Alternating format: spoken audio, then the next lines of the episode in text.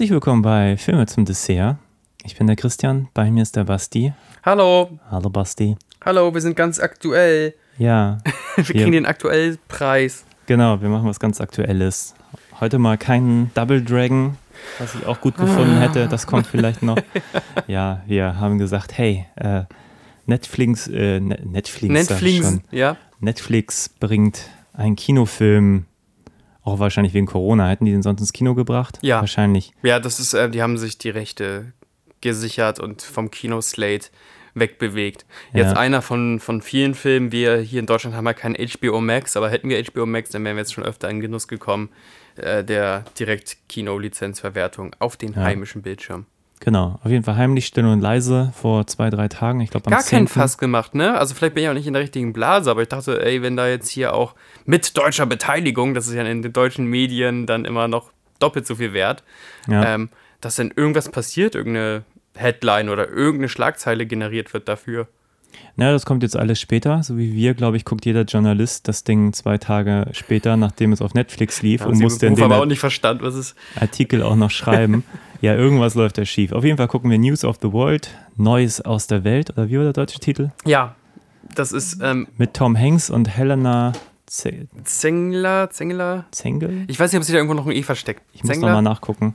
Äh, Hat sie von Fall Systemcrasher, das, genau. das Hype-Mädchen. das Mädchen aus Systemsprenger. Systemsprenger, nicht Systemcrasher. Meine Herren, jetzt geht's aber schon wieder gut Von los. Paul Greengrass, der auch die Bourne-Filme gemacht hat. Ja. Helena Zengel. Zengel. Zengel, ja. Und Tom Hanks. Und sonst eigentlich nicht so echt viele krasse Namen drin. Nee, ich, Der Cast ist für mich relativ die anderen unbeschrieben. sagen mir nichts. Aber ich habe jetzt schon zweimal einen Namen falsch gesagt. Vielleicht bin ich auch heute einfach nur auf dem ähm, falschen Film, Filmkonnoisseur-Fuß aufgestanden. Ich weiß es auch nicht. Ja. Ähm, als du das vorgeschlagen hast, lass erst mal über anderen Quatsch reden, nicht? So, wir, wir sind immer so, in letzter Zeit immer so fest am Thema. Und das ist ja das Intro-Gespräch. Das stimmt. Meine Güte. Aber ich fand das sehr schön beim letzten, als wir über Mario sprachen, da haben wir auch schön so mit Mario vorgelegt und damit ich dann irgendwie zehn Minuten über Jack Ryan gesprochen habe. ich weiß nicht, wie viele Leute davon irritiert waren. Aber ich fand es auch irgendwie ganz schön, als ich da nochmal reinhörte. Nee, das ist ja auch eigentlich richtig. Also, das ist ja diese Wohnzimmeratmosphäre, die ich immer bei Podcasts beschwören will. Ihr seid jetzt quasi in unserem WG-Zimmer gefangen, während sich zwei Vollnerds äh, komplett verlaufen in ihren kruden äh, Theorien, gespickt mit gefährlichen Halbwissen. Weil wir da irgendwann mal ein Buch zugelesen haben oder vielleicht irgendwann mal selber einen Film gemacht haben oder mein Gott. Was sind denn deine News der, sagen wir mal, der der letzten Tage, was äh, so das Entertainment, die Filmindustrie, vielleicht auch Serien? Willst du nochmal was über Jack Ryan erzählen? Nee, Jack Ryan habe ich jetzt noch nicht weitergeschaut. Ähm, ich hatte neulich äh, The Foreigner gesehen Ja, äh, mit Jackie Chan von, äh, wie heißt der, Martin Campbell. genau. äh, über den wir auch gerade neulich über den einen Craig Bond gesprochen haben. Äh, ich war überrascht, wie gut ähm, Jackie Chan immer noch Action kann. Das, Und wie gut Pierce Brosnan noch aussieht. ah, ja, stimmt, er ja, war ja auch bei Foreigner dabei. Ja, ja. äh, ich fand's lustig, was er da für einen, auch einen, äh, nicht schottischen Akzent, einen, einen äh, an Iren, ne? irischen Akzent irgendwie mit sich bringt. Da hat er sich, glaube ich, Mühe gegeben. Ja, der Film, ich fand das Ende enttäuschend, aber kompetent. Also konnte man, konnte man sich angucken. Weiß gar nicht, so viel mehr habe ich zu dem Ist Film gerade bei zu erzählen, Amazon, aber- ne? Genau, ist bei Prime.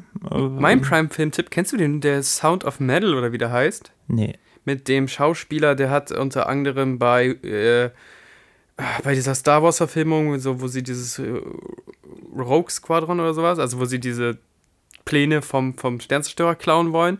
Und hat den Bösen gespielt bei Venom. Ähm, ist ein toller, toller Schauspieler. Ist, äh, Res Ahmed heißt der.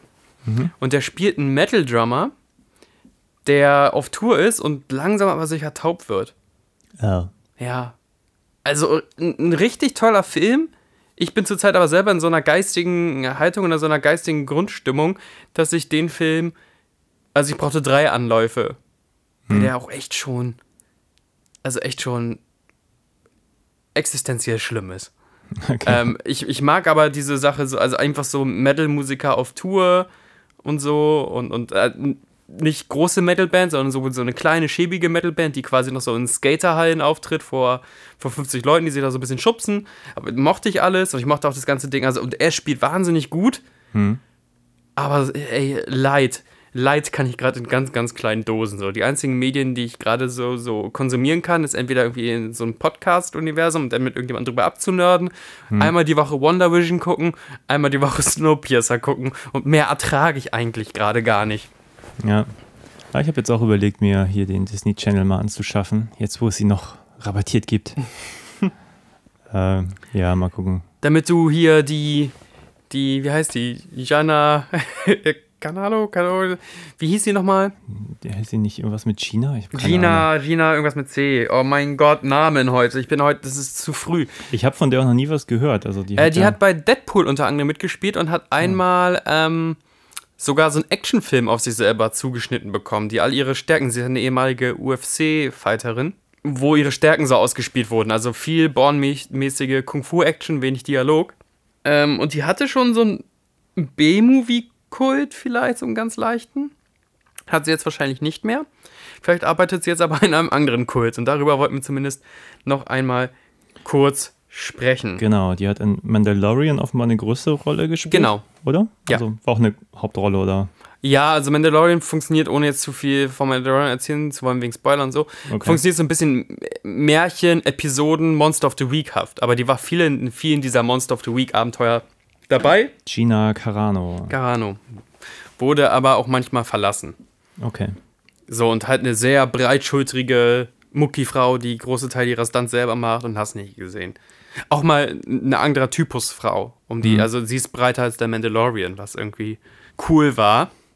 Was nicht so cool war, ist, sind dann die Tweets, die sie abgesetzt hat. Wollen wir mal kurz für den geneigten Zuhörer, der gar nichts mit dem Mandalorian zu tun hat, einfach mal kurz umreißen, was da ungefähr passiert ist oder wie du es verstanden hast, was da ungefähr passiert ist. Wie ich es verstanden habe. Ja. Na, äh, also eigentlich wurde nur von einem Tweet berichtet, wo sie halt offenbar über, was nicht, Instagram, Facebook irgendeinen Vergleich zu äh, dem Holocaust gezogen hat. Irgendwie, ich weiß aber gar nicht, irgendwas, irgend, Das Konservative genauso verfolgt sind im heutigen äh, Amerika wie damals die Juden im Holocaust. irgendwie sowas, ja. Furchtbar, furchtbare Aussage und die hat schon vorher immer die, was ja okay ist, viele Actionstars und gerade auch viele Actionstars aus diesem UFC-Universum stehen ja schon irgendwie schon wie so, so leicht konservative Werte ein. Ja. Und denen schmeckt diese ganze Hollywood, vegan, Avocado-Creme-Gesellschaft nicht so sehr. Was ja okay ist. Ja. Darfst auch sagen, hey, ich bin lieber Barbecue, Bier und Kid Rock als Jazzkonzert. Was weiß ich, ne? Aber das geht halt natürlich gar nicht. Ja, also wenn man nochmal genauer liest, was vorher schon von ihr gepostet wurde und weitergetragen wurde, sie war auch wohl Trump-Anhänger, war Mhm. auch eine der, ähm, äh, wie sagt man, Verschwörer, die dann sagten, Trump ist zu Unrecht jetzt nicht nochmal Präsident geworden Mhm. und so ein Quatsch. Also da scheint einiges zusammengekommen zu sein, was Disney letztlich bewogen hat, zu sagen, so, sie ist raus. Ja, Ja, und jetzt hat sie in ihrer rechten alternativen Blase offenbar ihre, ihre zweite, wahrscheinlich deutlich kleinere Karriere vor sich. ja. Das war so die, die News, die ich da gestern heute irgendwo aufgetan habe. Also erstmal muss man sagen, das sind irgendwie das ganze äh, leicht rechte, ich möchte es leicht recht oder wie nennen die sich? Konservativ? Weil sie selber Neukonservativ? betonten in diesem Video von dem, der, der Name von dem Ben Typen Shapiro. sagte- Ben Shapiro. Daily Wire, glaube ich, war die. Daily Wire ist die ähm, Medienstätte von Ben Shapiro, ja. Okay. Ben Shapiro ist der Kopf hinter. Der betont auf jeden Fall in diesem Video mehrfach, sehr häufig, äh, sie wäre einfach nur konservativ. Sie ist nicht rechts, sondern konservativ. Ja, das macht Ben Shapiro aber schon immer und immer schon sehr, sehr erfolgreich, diesen Kampf. Ähm, und auch dieses von wegen, äh, Konservative werden unterdrückt und Konservative sind die neuen gegen das Establishment-Kämpfer, was ja so verrückt ist, einfach als, als Grundaussage. Nee, dann gibt es halt noch so andere Spezialisten wie The Quartering. Ich möchte die auch gar nicht alle nennen, ich möchte ihnen gar keinen Google-Platz geben. Bitte googelt diese ganzen Leute nicht. Und die haben alle natürlich erstmal die große Cancel-Keule geschwungen. Und die haben teilweise wirklich Reichweite im Internet. Ähm, Jetzt würde ich sagen, die wurde ja gar nicht gecancelt. Es ist ja nicht so, dass sich irgendwie eine Fandom aufgebaut hat und alle danach geschrien haben, feuert die, sofern ich das verstehe. Und der Disney-Konzern hat irgendwann nachgegeben, wollte das gar nicht. So was ähnliches ist James Gunn ja passiert. Ähm, sondern dass der Disney-Konzern einfach gesagt hat, äh, nee, also es ja, steht uns ja auch frei, in die neue Staffel mit dir zu gehen oder nicht.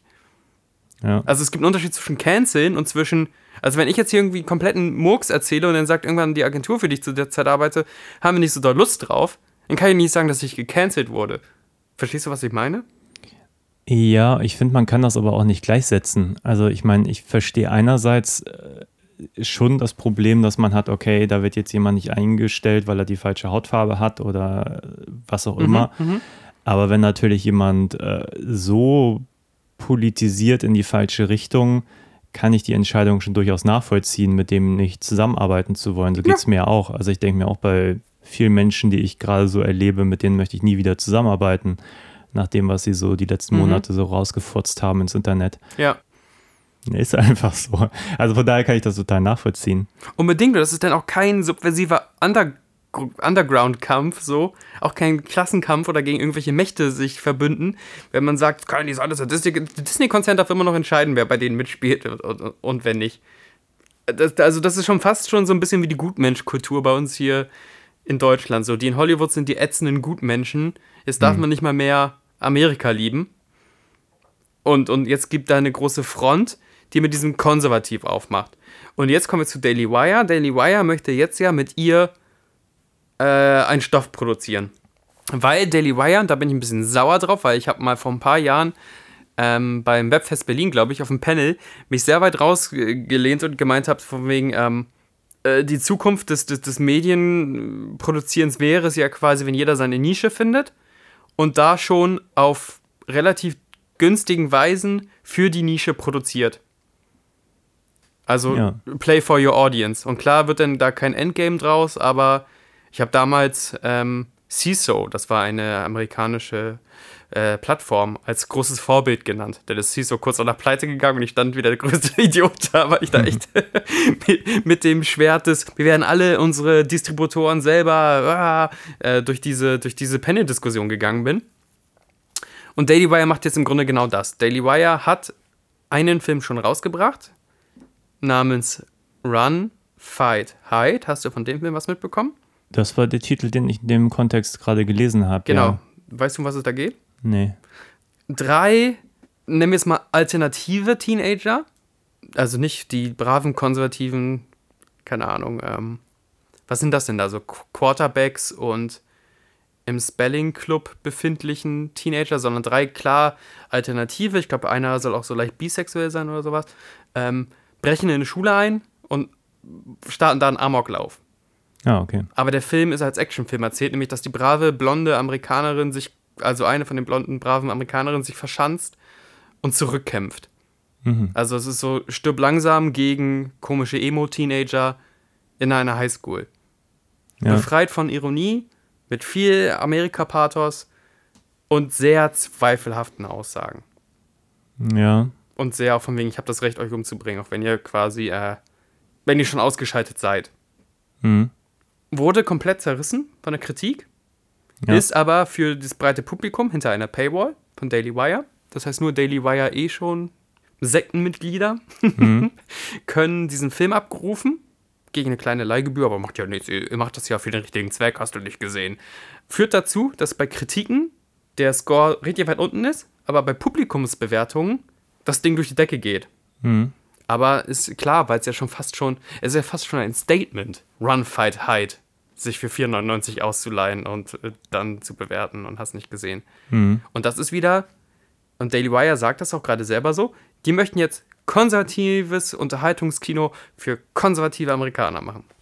Ja, ich weiß nicht, inwiefern da das Internet mittlerweile wie so, so ein Vergrößerungsglas funktioniert. Weil ich mir denke, wenn ich so ein 80er Jahre Action-Kino zurückdenke, da war halt auch sehr, sehr viel sehr konservativ. Actionhelden und Action-Genre, außer mancher Ausnahmen natürlich, so sind, sind immer grundkonservative, ich beschütze meine Familie, ich beschütze meinen Raum und ich löse nicht dadurch, dass wir ähm, irgendwie zusammenkommen müssen und wachsen müssen, sondern durch, durch, durch Auslöschen und Zurückdrücken. So, Raum A wird wiederhergestellt in Action-Kino. So, und deswegen ist diese Grundaussage von wegen, wir machen jetzt hier konservatives Kino für konservative Bürger, weil wir sind diese linksversiffte äh, Propaganda, ich benutze jetzt wirklich Propaganda teilweise als, als Provokationswort, weil die das auch als Provokationswort verwenden. Äh, die linksverseuchte Propaganda aus Hollywood, die haben gesagt, wir möchten jetzt hier selber produzieren. Und das führt natürlich zu so einer Gemengelage, dass die hoffen, dass genug von denen, und die haben teilweise echt eine große Reichweite, dass sich da genug einfangen lassen. Und die Rechnung ist natürlich, wenn wir für Summe X produzieren können und die Qualität des Films nicht mal im Mittelpunkt steht, sondern der Geist oder die Philosophie hinter dem Film, dann haben wir eine Chance, das zu refinanzieren. Ich meine, sowas ähnliches passiert ja in Amerika schon auch äh, erfolgreich mit Netflix. Sagt ihr Netflix was? Nee. Netflix ist von, ähm, ich versuche es vorsichtig auszudrücken, von Leuten, denen der christliche Glaube extrem, extrem, extrem wichtig ist und denen Netflix zu unsauber war, die haben Netflix gegründet. Ah, okay. Die so- haben einen gewissen Unterhaltungswert, weil da gibt es zum Beispiel einen Kirk Cameron, der dafür teilweise produziert, oder so ein anderer Wirkkopf, so ein Blonder, der sich manchmal in Sitcoms selber castet, also der Produzent castet sich selber, sowohl in Sitcoms als auch in Actionbrechern. Und dieser Film, also äh, diese Plattform besteht so aus 50% Eigenproduktion, 30% irgendwo dazugekauft, aber muss immer eine stark christliche Message haben und 20% Klassiker. Aber es ist funktioniert. Die Filme sehen natürlich aus wie Wurst, so, weil die nicht für Millionen, sondern für ein paar hunderttausend dann produziert sind. Aber auch dadurch, dass es ein Statement ist, findet sich da eine Marktlücke. Und da war Ben Shapiro jetzt leider Gottes auch ein bisschen schlau, dass er sich sofort auf diesen Skandal um die Gina ähm, gestützt hat. Hm. Und sehr, sehr schnell einen Entwicklungsvertrag mit ihr aufgesetzt hat. Ja. Das ist natürlich marketingmäßig. Ja, nicht unclever. Nee, Ja, auch einer, andererseits finde ich es ja auch spannend, wenn es solche seltsamen Blüten gibt. Also schlimm wird es immer nur, wenn die zu viel Aufmerksamkeit genießen aus der falschen Richtung. Also ich kann mich erinnern, wir hatten mal vor zehn Jahren hier dieses Tal der Wölfe, auch so ein türkischer Propagandafilm. Mhm. Ich glaube, den kann man bis heute hier auch auf DVD kaufen, ist zwar ab 18, aber Echt? Ich dachte, der wäre teilweise initiiert gewesen, aber vielleicht bin ich der da ist auch ja doof. mittlerweile indiziert. Keine Ahnung. Ich habe ihn er damals noch im. Saturn gekauft Mhm. mit dem 18er Siegel, einfach weil ich den unbedingt gucken wollte, weil ich scha schauen wollte, was dahinter steckt. Der Film ist auch nicht gut, aber die haben natürlich auch sich irgendwie einen B-Star eingekauft und, und ja, der Erfolg, äh, muss man leider sagen, spricht Bände. Ja, das macht mich alles irgendwie. Also dieses andauernde, äh, dieses andauernde Grabenziehen. Ja, Ja, vielleicht bin ich auch gerade zu viel im Internet unterwegs. Wir gehen, glaube ich, gleich auf den Film, außer dass du mir noch eine Sache zugeschickt hast. Du bist ja immer ein bisschen mein Newsletter in letzter Zeit. ja. Äh, Michael B. Jordan ist äh, in irgendeinem Jack Ryan oder Tom Clancy-Projekt Genau, Tom, gecastet. Tom Clancy-Projekt, das Mhm. soll Ende April, glaube ich, auf Amazon rauskommen. Krass. Das ist aber nicht Jack Ryan, das ist irgendein anderer Charakter, Nee, der hat ja auch angehalten. gehört habe. Tom Clancy, Jack Ryan ist bei mir immer so eine Kreuzverbindung. Genau. Ich spei den Namen immer raus. Aber irgendein Kinofilm, der ganz, ganz spannend klang auf jeden Fall. Mehr weiß ich auch nicht. Ich hatte nur vorgeschlagen, dass wir den vielleicht dann auch zeitnah Ja? Ende April Hey. hier uns anschauen. Und dann wieder nichts dazu zu sagen haben. Nee, äh, bin sehr gespannt. Michael B. Jordan halte ich für einfach eine super Charisma-Bombe. Mhm. Also, weißt, kennst, kennst du viel von dem? Nee. Echt nicht? Die. Creed-Filme oder den Black Panther-Film oder irgendwie oder. Nee. Nee, äh, dann gib ihn dir mal. Das ist. Der, der trägt so viel Charisma in sich, der, der, der Okay. gute Mann, ähnlich wie Lakeith Stansfield. Ähm, Finde ich beide so somit die spannendsten Schauspieler zurzeit. Okay. Über Talent möchte ich da gar nicht reden, sondern weil ich gucke denen einfach wahnsinnig gerne zu. Ja. Da kriege ich jetzt eine Überleitung zu unserem Film.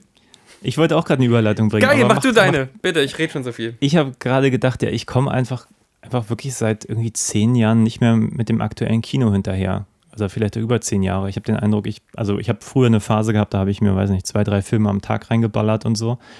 War wirklich häufig im Kino. Ist das so, wenn du so einen Namen liest auf Poster und dann bist du so, ich weiß nicht, wer das ist. Und alleine sagen das, ah, das ist doch. Ja, mittlerweile schon. Nein, ich, ich weiß, es gab halt Shammerson. irgendwann eine Zeit, so äh, Ende der 90er, habe ich einfach, das war einfach Usus. Ich bin jede Woche ins Kino gegangen. Ja. Ich habe immer gewusst, was läuft jetzt am Donnerstag, was läuft in drei Wochen. Mhm. Habe mir Filmzeitschriften gekauft, hatte die EPD im Abo, die Filmdienst, Mhm. die Schnitt, äh, ich weiß gar nicht, was noch. Ähm, Du Nerd. bin dann noch manchmal hier zu andere Welten und habe mir da irgendwie noch die Splatting-Image Ja. geholt und war halt wirklich irgendwie halbwegs up-to-date, was jetzt gerade aktuell rauskommt bei Mhm. meiner Videothek, wusste, was kommt in den nächsten ein, zwei Wochen an aktuellem Kram. Und jetzt habe ich so den Eindruck, so für mich so die Filmwelt so zerfasert. Plötzlich kommt hier so ein großer Kinofilm auf Netflix und ich erfahre es einen Tag später und ich denke, wie kann denn das passieren? Also ich habe von dem Film gehört, weil das Mädchen aus Systemsprecher äh, Sprenger spielt mit Mhm. und dann denke ich mir, ah, was hat Tom Tom äh, Hanks heißt der Tom Mann. Hanks eigentlich die letzten 20 Jahre gemacht? So gefühlt war der letzte Film, den ich mit ihm gesehen habe. Äh, vielleicht stimmt es nicht, aber irgendwie Castaway oder so. Und dann irgendwann nochmal The Green Mile, wahrscheinlich nochmal, aber irgendwie dachte ich so, lange Captain nichts mehr von Phillips, ihm dann ist gehört. er noch einmal ein Flugzeug Eben. geflogen. Der hat total viel gemacht seitdem. Der ist auch als Produzent unterwegs, aber habe ich mir jetzt quasi alles erst angelesen. Ich habe Ja. wirklich die letzten 15 Jahre ihn komplett nicht mitbekommen. Wusste natürlich, dass auch seine Standard-Synchronstimme verstorben ist, der An André, der Andreas Arne Elzeus. ja, ja, die heißen sie ähnlich. Der Typ, äh, Ja, ja, nicht der- auf nicht der Schauspieler. Nein, nein, äh, Arne Elzeus und, und er hat jetzt äh, wieder den, der ihn auch schon mal irgendwann synchronisiert hat, der aber auch, glaube ich, mittlerweile 70 ist, aber Namen auch vergessen. Egal. Aber das sind so Dinge, wo ich denke, okay, 20 Jahre Tom Hanks nicht mehr mitbekommen. Nicht so richtig. Ich wusste Mhm, zwar, dass er mhm. diesen, diesen Kapitän in dem einen Film gespielt hat, aber nicht gesehen. Und dann, ja, und jetzt ist er plötzlich mit einem neuen Film da und jetzt denke ich mir, hm, okay, irgendwie bin ich nicht mehr up to date. Also wirklich nicht. Ja, wird so bei mir meine ganz. Und auch Creed, weißt du, so, so viel von gelesen, nicht geguckt. Ich dachte auch schon irgendwann mal vom halben Gibt Jahr, sogar ich schon Creed 2. gucke mich jetzt nochmal durch alle Rockies und dann durch die Creed-Dinger habe ich natürlich nicht gemacht. Ich habe irgendwo auch einen ganz interessanten Podcast über den ganzen Kram Hm. gehört. Da war ich sehr motiviert kurz danach, aber dann auch wieder vergessen und aus den Augen, aus dem Sinn. Aber zum 17. Mal dann äh, die Turtles gucken oder so. Nee, ähm, jetzt kommt, kommt meine Brücke. Ich finde Tom Hanks ein bisschen schwierig.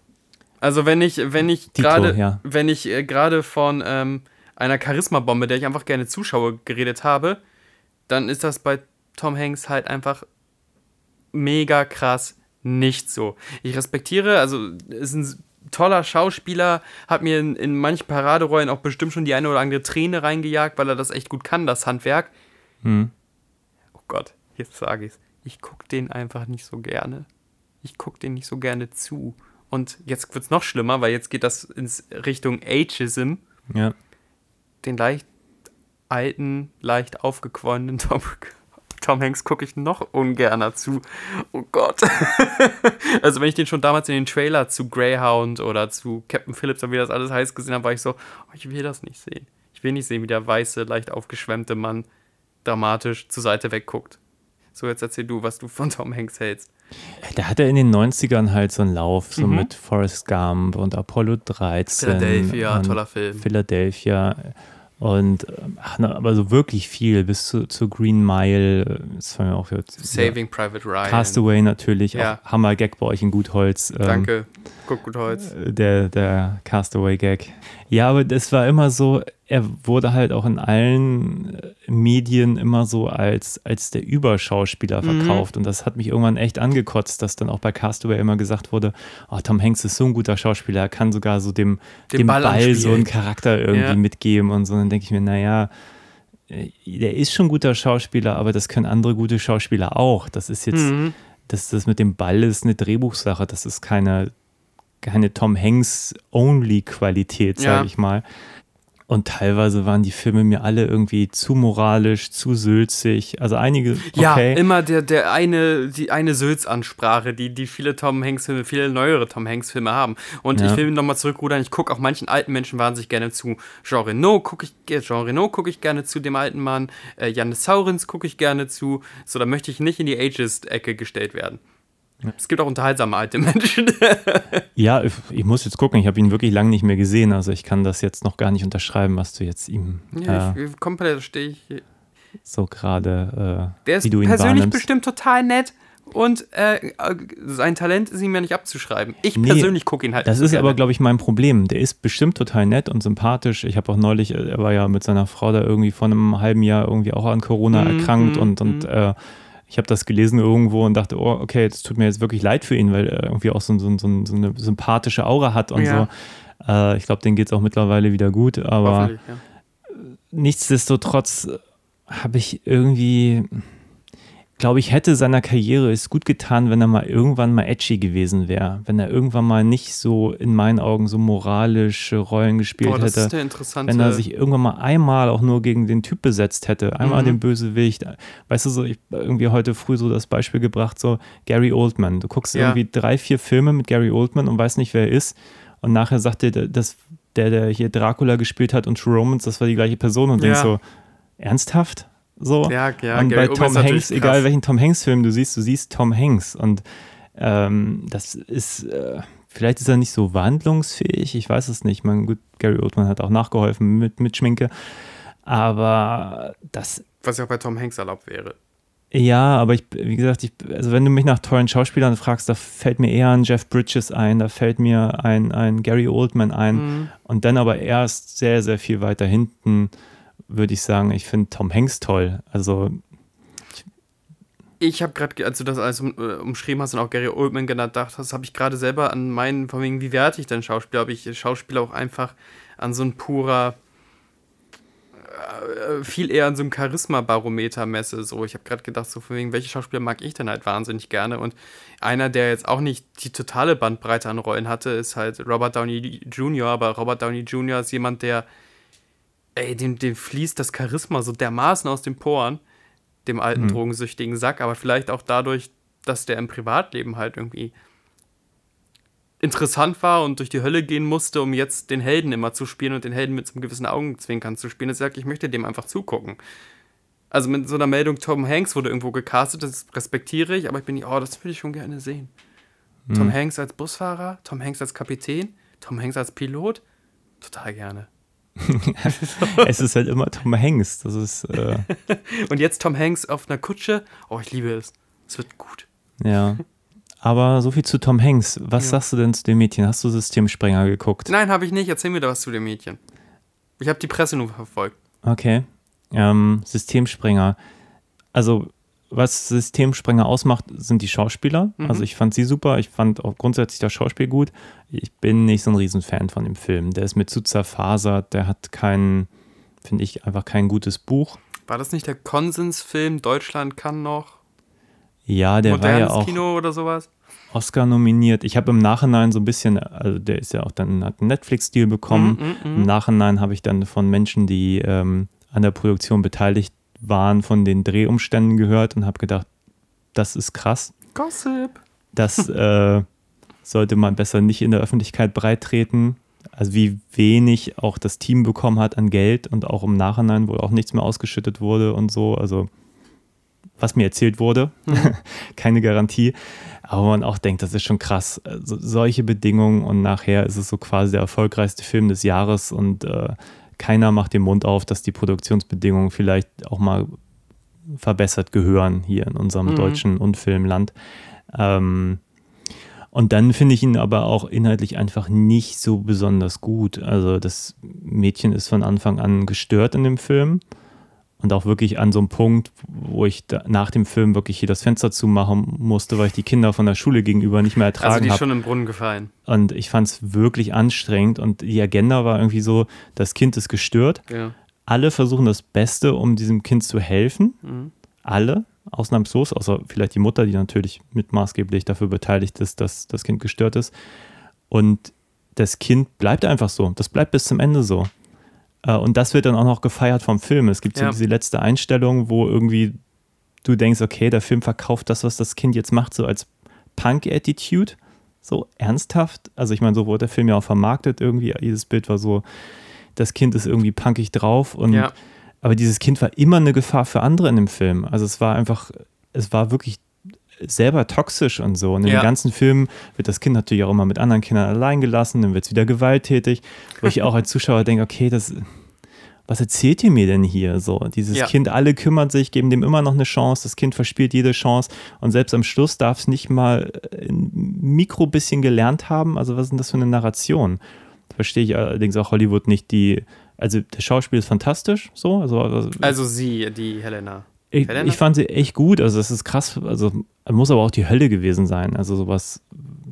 Ich, also, ich wei- weiß nicht, ob ich das überhaupt moralisch äh, rechtfertigen könnte für mich als, als Verantwortlicher für, für so einen Film in Kind in so einen Zustand immer wieder zu Mhm, versetzen, mhm. den sie da irgendwie spielen muss. Aber gut, Jetzt ist es aber ja so, dass das so beeindruckend, sogar durch die Sprachbarriere beeindruckend gewesen sein muss, dass die Gute direkt einen Sprung nach Hollywood macht. Und Ja. ich glaube, ich weiß nicht, ob das Skript jetzt umgeschrieben wurde, kann man mir vorstellen, dass das Skript so wobei sie umgeschrieben ja eine wurde. Deutsche spielt in dem Film. Genau, aber Ja. das muss ja nicht. Also von der Erzählung hätte sie auch eine italienische, chinesische, was weiß ich, was Auswanderin sein können. Das war jetzt einfach Ja. passend, dass sie gesagt haben, ey, wenn es ein deutsches, krass talentiertes Mädchen ist, dann schreiben wir das Skript dahingehend um. Bedeutet Ja. auch trotzdem mehr Aufwand, weil du denn vielleicht eine deutschsprachige Betreuerin da noch haben musst und hast nicht gesehen. Also das ist auf jeden Fall mehr Aufwand. Aber das muss ja irgendwie das Team krass überzeugt haben. Ja, Weil es ist äh, marketingmäßig nicht genug Hype, dass man sagt, ach, wegen der Helena, da gehe ich rein. Mhm. Glaube ich. Zumindest da drüben nicht. Oder bei Netflix nicht. Ich glaube, hier trennt das so in den Top 10 bei Netflix zurzeit. Aber ist ja auch super frisch. Alle Kritiker und wir gucken das jetzt. ja, ich weiß immer nicht, wie. Also man kriegt ja gar keine Zahlen mehr mit, ne? Man kann ja gar nicht mehr Nee. bemessen, wie erfolgreich diese Filme sind. Das wird ja alles unter Verschluss gehalten. Überhaupt nicht. Da, deswegen weiß man tatsächlich auch nicht hundertprozentig, ob jetzt dieses Wonder Woman 1984 sich ansatzweise gelohnt hat, dieser Deal oder nicht. Hm. Weil alle die Schnauze halten. Ja. Das ist schon fast frustrierend. Ich weiß auch nicht, welcher Podcast noch erfolgreich ist oder nicht, außer die Podcasts behaupten das selber. Wir mit unseren 10.000 Abonnenten, ne? Wir als Dauertrending-Podcast Ja. können ein Lied von singen, das kriegt. ähm, sehr gut, äh, mochte ich. So, wenn wir beide nur so halb Bock haben, ähm, unter welchem Gesichtspunkt gucken wir uns jetzt diesen Film an? ich habe mich so spontan gefragt, so die, wieso es Hollywood auch immer wieder alle, alle paar Jahrzehnte oder jedes Jahrzehnt einmal umtreibt, irgendwie auf dieses Western-Genre zurückzugehen. Ist das ein Western oder ist das so quasi ein Post-Western, was ja auch ein Ja, es ist Genre Post-Western. Soweit ich das verstanden habe, behandelt das ja auch aktuelle Themen halt. Mhm, ähm, äh, aber dazu gleich mehr, wenn wir es gesehen haben. Jetzt kann ich halt auch nur, nur gefährliches, angelesenes Halbwissen von mir geben. Es gab halt einfach in den 90ern schon sowas wie Cl- Clint Eastwoods Erbarmungslos, der immer schon so als das, der ultimative Ja. Abgesang an den Western irgendwie Klar. verkauft wurde. Und später gab es dann auch noch so, so wirklich ultimativ gritty Filme wie Bone Tomahawk oder so, dann, dann auch so das Kannibalen-Genre mit, mit Western gemischt hat und was dann schon nicht mehr so ein Abgesang war, sondern wirklich die ultimative. Ja, das ist ja fast eine Palpisierung. Also eine Palpisierung Genau. eines neuen Genres. Ähm, ich hatte ja ein Clint Eastwood-Seminar in der Uni. Ja. Immer wenn ich das erzählt habe, gerade irgendwie damals bei meinen Elterntisch, die mich ja durch die Uni finanzieren mussten, das war immer so, ein- so ein Trigger-Moment. so, was macht der Sohn? Der guckt sich alle Clint Eastwood-Filme an und muss darüber so klar, kleine Analysen schreiben. Das hat mein Vater extrem aufgeregt. Ich glaube, inzwischen verstehe ich ihn auch. Ich durfte da sitzen als Kulturwissenschaftler und mir einmal die Woche Clint Eastwood-Filme reinziehen. Und da war ähm, Erbarmungslos ein ganz, ganz, ganz großes Thema.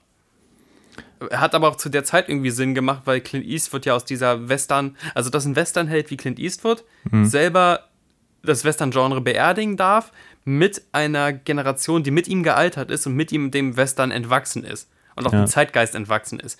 Deswegen ist Erbarmungslos quasi der ultimative Post-Western-Film. Aber du hast recht, dann sind immer wieder Sachen hochgekommen, die behauptet haben, wir sind Post-Western, wo ich manchmal aber sagen würde, äh, wie Bone Tomahawk, ist ja eigentlich eine Vermischung.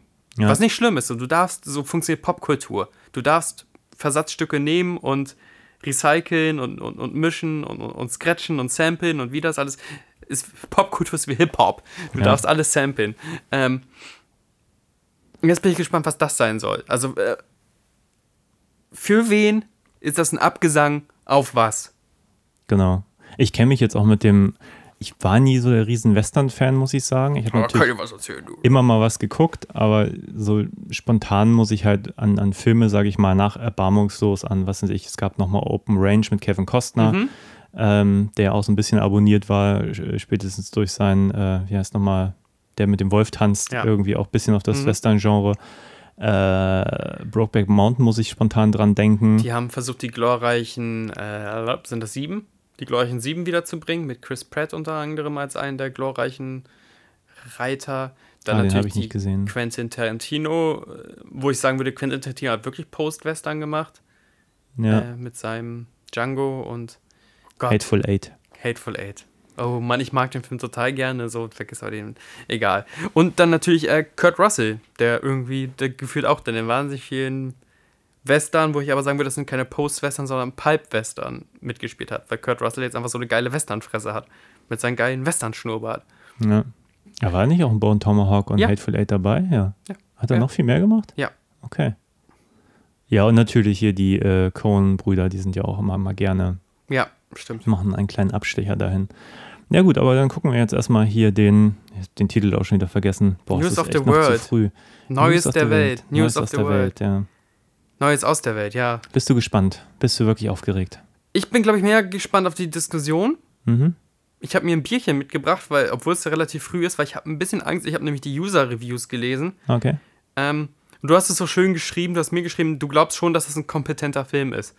Und Ja. das sagen die User-Reviews auch, aber wenn jemand sagt, ich glaube schon, das ist ein kompetenter Film, da tun sich bei mir die Nackenhaare auf. Ich befürchte, der Film wird mir zu, und ich mag normalerweise langsame Filme, ich befürchte, der wird mir zu langsam sein. Und den Ja. trinke ich mir jetzt schön und nerd ich habe auch ein bisschen das. Problem. Ich, ich glaube, der wird okay, aber ich habe irgendwie keinen Bock drauf. Aber Das ist ja das ist die beste Motivation, jetzt da reinzugehen. ja, Ja, hol die Getränke vom Balkon, los ja, wir geht's. gucken den jetzt einfach.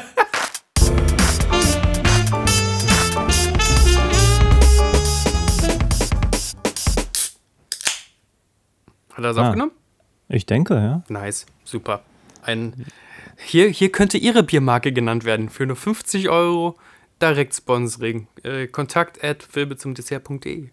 Ja, ich glaube, von Anfang nehmen wir auch so pro, pro Episode ein Sixpack als Sponsoring. Das wäre super nice. Also wirklich, das würde mir zu Tode ähm, fördern. Schickt uns Ja. ein Sixpack und wir süffeln es weg, dann wird auch die Diskussion vielleicht interessanter. Ja, vielleicht suchen wir uns dann auch andere Filme aus. Ihr dürft mitsprechen. Ähm, ja, äh, Christian, das war ein kompetent gemachter Film. Kompet kompetent. Ja. Kompetenz. Filmische Ah. Kompetenz. Ich, äh, ich fühle mich in meinen Befürchtungen ein bisschen ähm, bestätigt. Ich nur so halb, weil in dem Film sehr viel mehr passiert, als ich dachte, als passiert. Ja, okay. Äh, insofern, ja, da gebe ich dir recht. Ähm, vielleicht wollen wir einmal zusammenfassen, worum es geht. Sag mir nochmal, wie dieser Film heißt. News, News of the Neues von der Welt, World. Neues aus, Aus von der Welt? durch die deutsche Welt. Sprache, schwierige Sprache. Ja, Mama, auch Papa im, tot. im Film selber, es kommen ein paar Deutsche vor, die können das auch nicht so richtig gut mit dem Deutsch. ja, mein Deutsch wurde auch merklich schlechter, als sie diesen einen Schauspieler Deutsch sprechen haben. Aber egal, wir greifen vor. Also, wir haben einen umherziehenden Händler, der, dessen Geschäftsmodell es wohl ist, eine Presseschau zu verlesen. Pro Städtchen. Genau. Die Für so ein paar titelgebende News Genau. of the World. Finde ich an sich ja interessant. So, von wegen dieses äh, Kopf über Wasser halten als, als, als herumreisender Händler. Dann trifft er, nee, reitet er rein zufällig. Faktor Zufall ist ein großes Ding bei diesem Film im Übrigen. Zufällig an so einem umgestürzten Wagen äh, vorbei, wo jemand gelyncht wurde. Und äh, im Gebüsch ist auch noch ein, ein blondes Madel, die laut Papiere Johanna Leonberger heißt, Leonsberger heißt. Ein Ja, deutsches so. Madel, die spricht aber gar kein Deutsch mehr. Die spricht Nein. inzwischen nur noch Kio Kiowa. Mhm. Das ist wohl ein ähm, Ureinwohnerstamm dort aus der Gegend. Und ähm, dann gibt es irgendwie Hintergrundinfos, dass sie wohl vor sechs Jahren entführt wurde von eben diesem Stamm, mit dem es auch äh, Konflikte gab. Und ähm, vollkommen ihre Verbindung zu, zu westlichen oder ihrer deutschen Kultur, zu jeder Kultur verloren hat, außer zu dieser äh, Kiowa-Kultur. Dann macht es Tom Hanks irgendwie, ich kürze jetzt einfach mal ab, sehr zu seiner Aufgabe, dieses Mädchen zurückzubringen zu den letzten Leonsbergers. Die leben in der Nähe von San Antonio, 400 Meilen weg und eigentlich gar nicht auf seiner Handelsroute. Aber er sagt, doch, die Johanna, die bringe ich zu den Deutschen und dann wird, wird die wieder heile von Ja. ihren ureinwöhnischen Gewohnheiten. Ja, dann reiten sie halt rum, Ja. ähm, Freunden sich an, freunden sich so, so halb müssen an sich einigen Gefahren zusammenstellen. müssen auch voneinander lernen. Ähm, Und dann gibt er sie ab und dann kommt heraus von wegen, weil es ist nicht unbedingt Familie, wenn du irgendjemanden einfach nur irgendwo parkst. Die müssen dich dann nicht unbedingt mögen. Und dann findet er heraus von wegen, dass die irgendwie angekettet ist und, und er hat selber auch einen Wandel durchgemacht während seiner Reise und er nimmt die dann mit. Und am Ende, Spoiler, hätte schon vor zwei Minuten Spoiler sagen müssen, übernimmt sie auch seinen Nachnamen. Also Ja. am Ende ist sie nicht Johanna Leonsberger, sondern Johanna Kidd, was sein Name war. Captain, Captain Kidd. Weiß gar nicht mehr, wie sein Jeffrey. Im Ja. Zweifel. Ja, hatte so drei, vier Namen so nacheinander. Er hat schon wieder einen Captain gespielt, da muss ich kurz schmunzeln, dass nach, nach einem Flugzeugkapitän und einem Kapitän-Kapitän ja schon wieder. ein- Vielleicht spielt Tom Hanks nur noch Kapitäne. Ja, vielleicht. Captain Kidd. Ja, worüber willst du reden? Nach meiner fachkundigen Zusammenfassung. Ich bin gerade ein bisschen leer nach dem Film. Krass. Worüber können wir reden? Aussage. Also erstmal, das Mädchen Äh, ich ist glaub, für den Golden Globe nominiert. Ich Oh, frage mich, gleich, warum. du gehst da gleich rein. ja, ich, ich glaube, rein. das muss man echt nochmal auf den Punkt bringen. ähm, Schwierig. Ich habe schon während des ganzen Films gesagt, ich weiß nicht, wie ich darüber sprechen soll. Und ich weiß es immer noch nicht hundertprozentig. ja. Ähm, weil ich möchte auch nicht auf einen zwölfjährigen Mädel drauf prügeln und ich habe System, ich sage immer System Crasher, das ist aber komplett falsch, ne? System, Sprenger. Ja. Ähm, habe ich nicht gesehen, deswegen kann ich mir da kein Urteil erlauben. Ich glaube, es könnte sein, dass der Originaltitel System Crasher ist, aber ich weiß es gerade nicht so genau. Ja, es gibt so ein paar Dinge, über die man, glaube ich, sprechen kann. Das eine ist einmal, ähm, also der Plot als solcher, den. Ich dachte, wir reden jetzt über sie. Ja, wir, wir können auch mit ihr anfangen. Also du hast, ich, ich, ich Also erstmal vorab, ich fand, fand Tom Hanks vollkommen in Ordnung. Also Ja. irgendwie habe ich äh, mit Tom Hanks nicht meine Probleme in diesem Film. Ich habe mit ihr wirklich Probleme. Ja, ich habe mit Tom Hanks auch so meine Probleme, aber nicht wegen seines Schauspiels wahrscheinlich, sondern wegen einfach immer die, dieser Rolle, Ja. dieser. Lass mal auf Tom Hanks für eine Sekunde einprügeln, weil das fällt mir leichter als auf sie. Er macht da Sachen, die auf Tom Hanks sehr auf den Leib geschrieben werden, nämlich die moralische Keule zu schwingen, aber nur verbal. Er ist halt kein Actionheld. Aber er kann ab und zu mit wenigen Sätzen den ganzen Raum entweder beruhigen oder umstimmen oder umpolen und alles im, im Sinne der, äh, der objektiven Wahrheit und der moralischen Überzeugtheit. Wenn du verstehst, was ich meine. Und sowas macht Tom Hanks halt, kann er halt auch irgendwie. Dann sieht man Tom Hanks Profil so und der guckt sehr ernst und spricht halt sehr bedacht und überzeugt da Leute. Ein Gegenschuss auf Leute, die so nicken und langsam von seinen Wörtern eingewoben werden. Ja. Oh mein Gott, ey. Ach mein Gott, das ist so, so Moralin, nennt man das wohl, was mir da einge, eingeflößt wurde. Also ich habe wirklich meine Probleme mit ein paar Dingen bei diesem Film. Das eine ist das Schauspiel von ihr. Ich meine, letztlich ist es nur ein Kind, da hast du natürlich recht. Äh, ich will jetzt auch nicht sagen, sie spielt blöd, aber ich habe so den Eindruck, das Drehbuch ist A schon nicht gut und ich finde, sie setzen sie nicht richtig ein. Beziehungsweise ich habe schon meine Vermutung, wie mit ihr sozusagen inszeniert wurde. Und es sind ja drei Phasen, die sie spielen muss. Ne? Und sie kommt auch so an den Kulturkreis und ne, nur weil sie jetzt bei System Crasher irgendwie mitgespielt hat, was so vielleicht ein bisschen mehr Run and Gun war, hierbei irgendwas zu funktionieren, wo man merkt, weil die Cinematografie ist toll, wo die stundenlang ein Bild haben einrichten müssen und dann noch in einer Sprache, die nicht ihre ist und so. Ich weiß nicht, das ist Also ich glaube, die Aufgabe, die sie ihr gestellt haben, Genau, die war nicht leicht. darauf will ich hinaus. So. Und es fängt schon mit der allerersten Einstellung von ihr an. Und ich glaube, das sind auch so die Sachen, wo ich denke, das ist halt auch so undankbar, äh, mit sowas zu starten. Also dieser erste Moment, sie, sie läuft so ein bisschen vor ihm weg, so Mhm. nachdem er da diesen, diesen Toten da am Baum hat äh, baumeln sehen. Und dann werden sie so konfrontiert und stehen sich gegenüber und, und man merkt so, die sprechen nicht die Sprache. Mhm. Und da hat man schon so ein bisschen den Eindruck, okay, sie muss da jetzt auf ihrer Marke stehen und weiß auch gar nicht, wohin mit ihrem Körper. Und ähm, deswegen auch Golden Globe-Nominierung wofür? Also ich habe so den Eindruck, ich will jetzt noch nicht unser Fazit vorwegnehmen, wir haben das eben so schön irgendwie schon in Worte formuliert, aber es wirkt wirklich so wie einfach ein Mädchen, was einfach nicht schauspielern kann, was völlig in Ordnung ist. Äh, Sie arbeiten dann meines Erachtens auch mit Tricks nach dem Motto, wir lassen sie möglichst wenig sagen, wir lassen sie eher gucken, als jetzt versuchen, irgendwelche Stimmungen zu spielen. Aber auch neutral gucken. Und da hast du richtig gut gesagt, ja, aber wenn du neutral guckst, ist besser, als wenn du schlecht traurig guckst, weil wenn du neutral guckst, ähm, wird meine Fantasie als Zuschauer noch angeregt.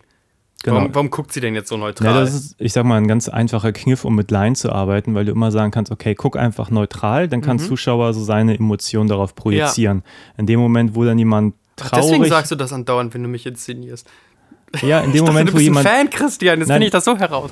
Nein, also Ja, aber in dem Moment, wo jemand traurig sein soll und es Ja. sieht so aus, als wenn er sich nur die Finger irgendwie an die Augen hält und so macht, das ist halt dann bisschen Fremdscham pur. Und dann sagst du lieber, okay, jetzt guck einfach mal in die Kamera und, und guck irgendwie ein bisschen, bisschen lethargisch.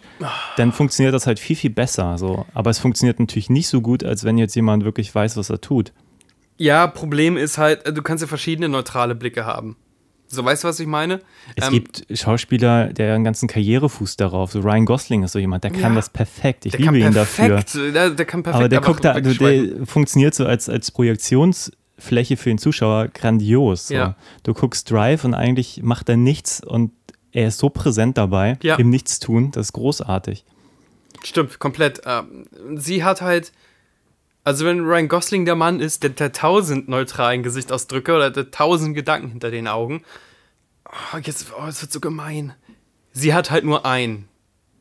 Und ab drei Viertel des Films saß ich hier wirklich und. äh, Ey, ich glaube, ich hoffe, dass sie echt eine krasse Karriere jetzt hinlegt da mit der ganzen Nummer mich persönlich hat es echt aufgeregt. Ich musste irgendwann, ich musste mich auch bremsen, weil ich dachte, ey, ist eine Zwölfjährige und so. Ich musste hier neben Christian sitzen und einfach eine Runde ablästern. Weil es kann nicht sein, selbst wenn man sich entscheidet, diese, diese, diese, diese neutral Guck-Trickkiste ja, zu öffnen, dass das nur ein so ein eingefrorener Blick ist. Wie eine Illustration. Ich weiß nicht. Da haben sie auch nicht die Augen irgendwie bewegt oder irgendwas mit dem Mund ist passiert. Ach, keine Ahnung. Das war ja nicht ein neutraler Blick, das war ein eingefrorener. Das war ein Freeze-Frame. Ja. So, jetzt Gemeinheit 5000, bitte schreibt's in die Kommentare. Ey, ich Mistkerl, ich voll Arsch. Nein, ich, ich mache hier, ich mach hier gar keinen Vorwurf, dass sie es nicht gut genug gemacht hat, so, aber ich mache wirklich so ein bisschen dem, dem Feuilleton. Also ich meine, wenn man nur ganz kurz irgendwie surft, findet man nur Artikel, wo irgendwie immer vom brillanten Schauspiel die Rede ist. Und da frage ich mich wirklich, welchen Film haben die dann eigentlich alle geguckt? Also ich sehe da kein brillantes Ja, guck mal, es gab ja diesen Film True Grit, das habe ich ja gerade eben schon erwähnt. Ja. Oder auch ähm, als diese, wie heißt denn, Billy Bobby Brown? Nein, die, die halt aus äh, Stranger Things, als die entdeckt wurde.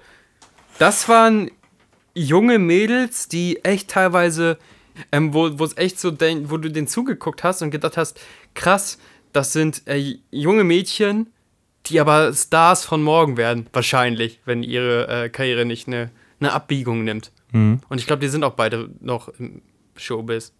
Ja, sie hat vor kurzem irgendwas gemacht, was nicht so klein war, aber ich weiß auch gerade nicht. Ja, sie spielt ja auch bei den, also bei der, die hat ja diese Sherlock Holmes äh, Nummer, diese Gender. Also genau, das meine ich. Ja, ja, das war ja Genau. auch eine relativ erfolgreiche Ja, genau, Netflix-Serie. Und weiter, weiter Aufträge angelt die noch und nöcher. Ich glaube auch, dass die sich halten wird. So, das ist so, wo man das Gefühl hat, man, man sieht gerade Stars von morgen zu. Jetzt kann man bestimmt den Satz, ich gucke jetzt einfach nur neutral in die Kamera, damit man den Satz selber beenden kann, der Zuhörer, weil ich nicht wieder gemein sein möchte. Sei du doch mal gemein, Christian. Ich habe gerade nachgeguckt, sie ist wirklich Mil- Millie Bobby Brown. Hast Bei Bobby Brown muss ich immer an diesen, diesen Ja, den- Schläger-Typen Den denken. Ehemann von äh, Whitney Houston. Ja, Mhm. okay. Deswegen dachte ich, die kann nicht so heißen. Das Die darf wirklich nicht so so. heißen. Hätte ich mir als Künstlernamen so von Anfang an was anderes ausgedacht. aber sei es drum. Ähm, was war die Frage? Na, ich habe gesagt, von wegen, dass ich schon manche Acts gesehen habe, wo man dachte, ey, das ist jetzt ein, ein Star in the making. Oder damals so, ja. ähm, als Ja, hier der Junge Wein, aus nicht Six Vanola Sense. Ryder, sondern Natalie Portman, ne? Ja, Natalie Portman. Äh, damals bei Leon der Profi. Was war das denn für eine Präsenz? So oft. Ja, die Sache ist halt, ich habe irgendwann mal, ich weiß, du gibt es bestimmt noch bei YouTube, so eine äh, Dokumentation gesehen über Kindercastings in Ja, Hollywood, die ja. immer halt für die Season da im Sommer oder im Frühjahr Für die irgendwie Pilot Season meinst du? Genau extra äh, dann nach Hollywood fahren, dann haben sie da irgendwie so extra so, so Hotelkomplexe Ja. für so Familien, für Kindercastings, wo sie dann monatelang leben und dann können sie da Fotos machen für viel Geld und Demoband-Szenen und Schauspiellehrgang. Mhm, Und Familien verschulden sich und gleichzeitig ist es natürlich auch ähm, krass, aus was für einem Bestand an, an Talent dann Hollywood letztlich auch auswählen kann, Mhm. wie viel auch Geld Ja. da reingepulvert wird von Familien in der Hoffnung, dass ihr Kind so der nächste große Star wird in der nächsten Pilot-Season. Umso nachvollziehbarer natürlich irgendwie, nach, dass, dass da man nach diesem großen Erfolg von Systemsprenger sagt, hey, das Kind schnappen wir uns jetzt sofort als Erste und äh, erzählen sozusagen diese Story von diesem Kind, was halt in Deutschland in diesem kleinen Independent-Film mitgespielt hat, Oscar Mhm. nominiert war und jetzt neben Tom Hanks äh, Hauptrolle in einem großen Kinofilm, in Anführungszeichen jetzt Netflix-Film spielen darf. Trotzdem, nee, also schauspielerisch fand ich, war das nichts. Also ich fand das fürchterlich eigentlich. Also wenn man äh, Schauspielmaßstäbe ansetzt, so überhaupt nichts gegen das Kind so. Ähm, aber ich meine, das ist ja auch die Verantwortung der Beteiligten zu gucken, was, was kann auch ein Schauspieler, also völlig egal welchen Alters. Aber das haben die ja gemerkt. Und welche Rolle, also welche Rolle kann ich dem auch zumuten? So.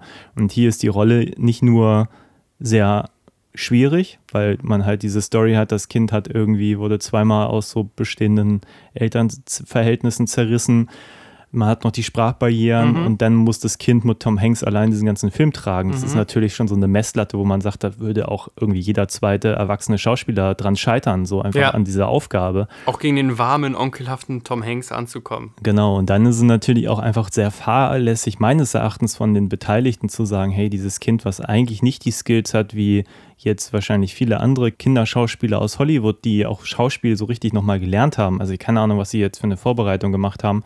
Das ist nämlich auch unterscheiden. Es gibt eine andere Verwertungsgesellschaft. So, ne? Ähm, ja. Die wurde halt entdeckt, so war, wenn du es richtig in Erinnerung hattest, eine Amateurschauspielerin und wurde wegen ihrer Rawness so abgefeiert.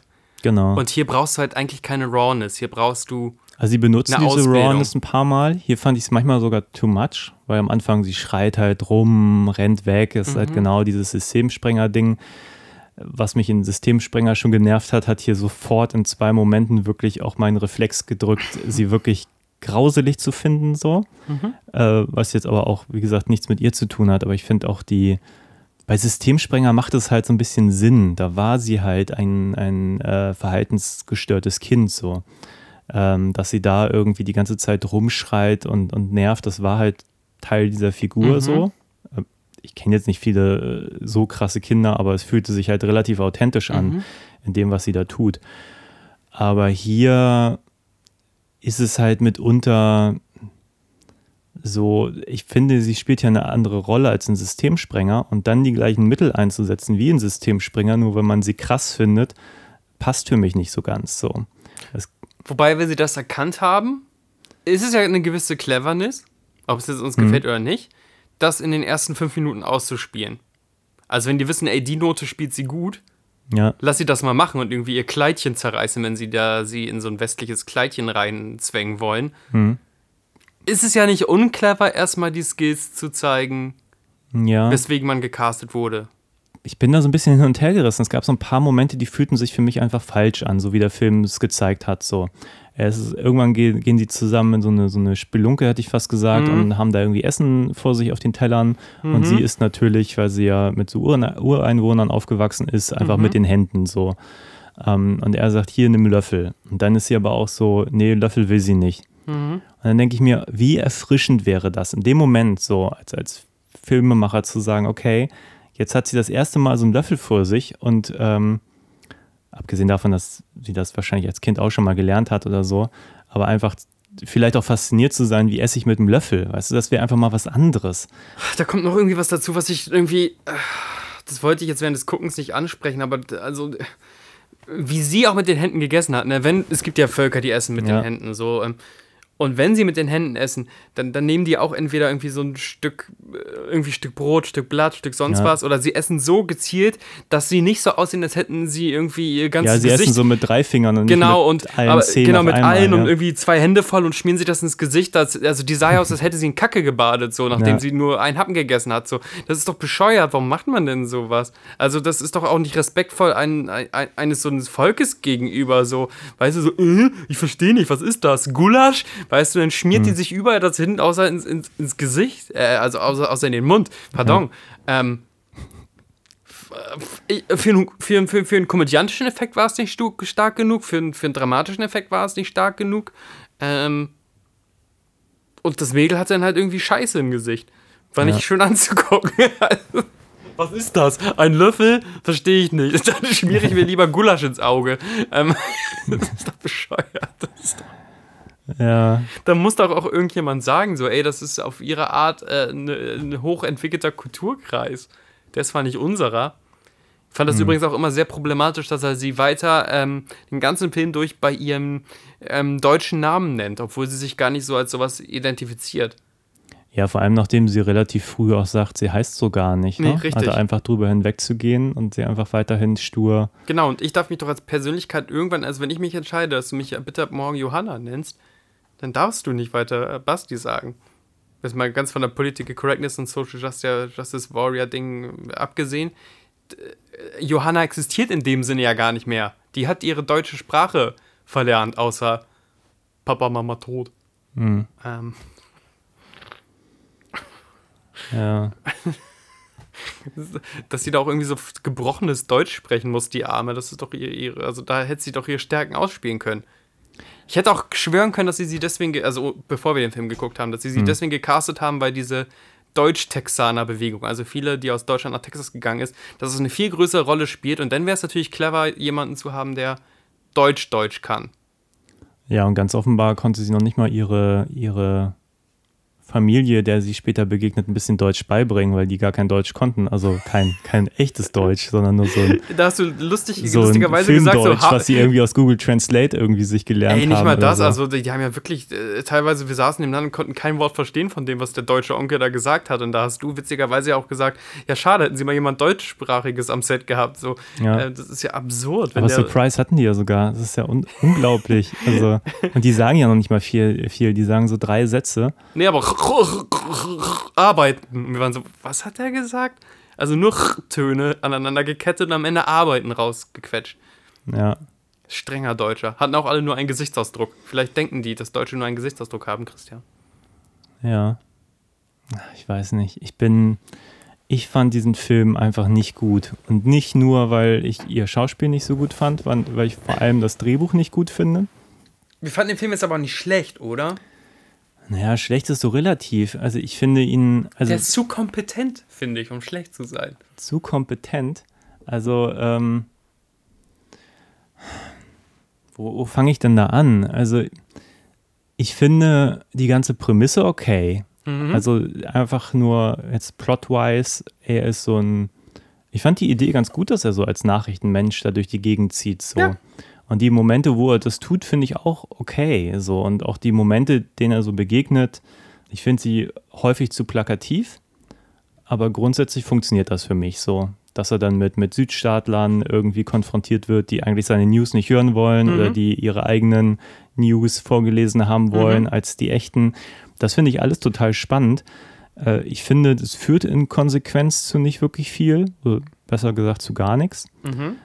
Und es bereichert die Geschichte auch nicht so wirklich, oder?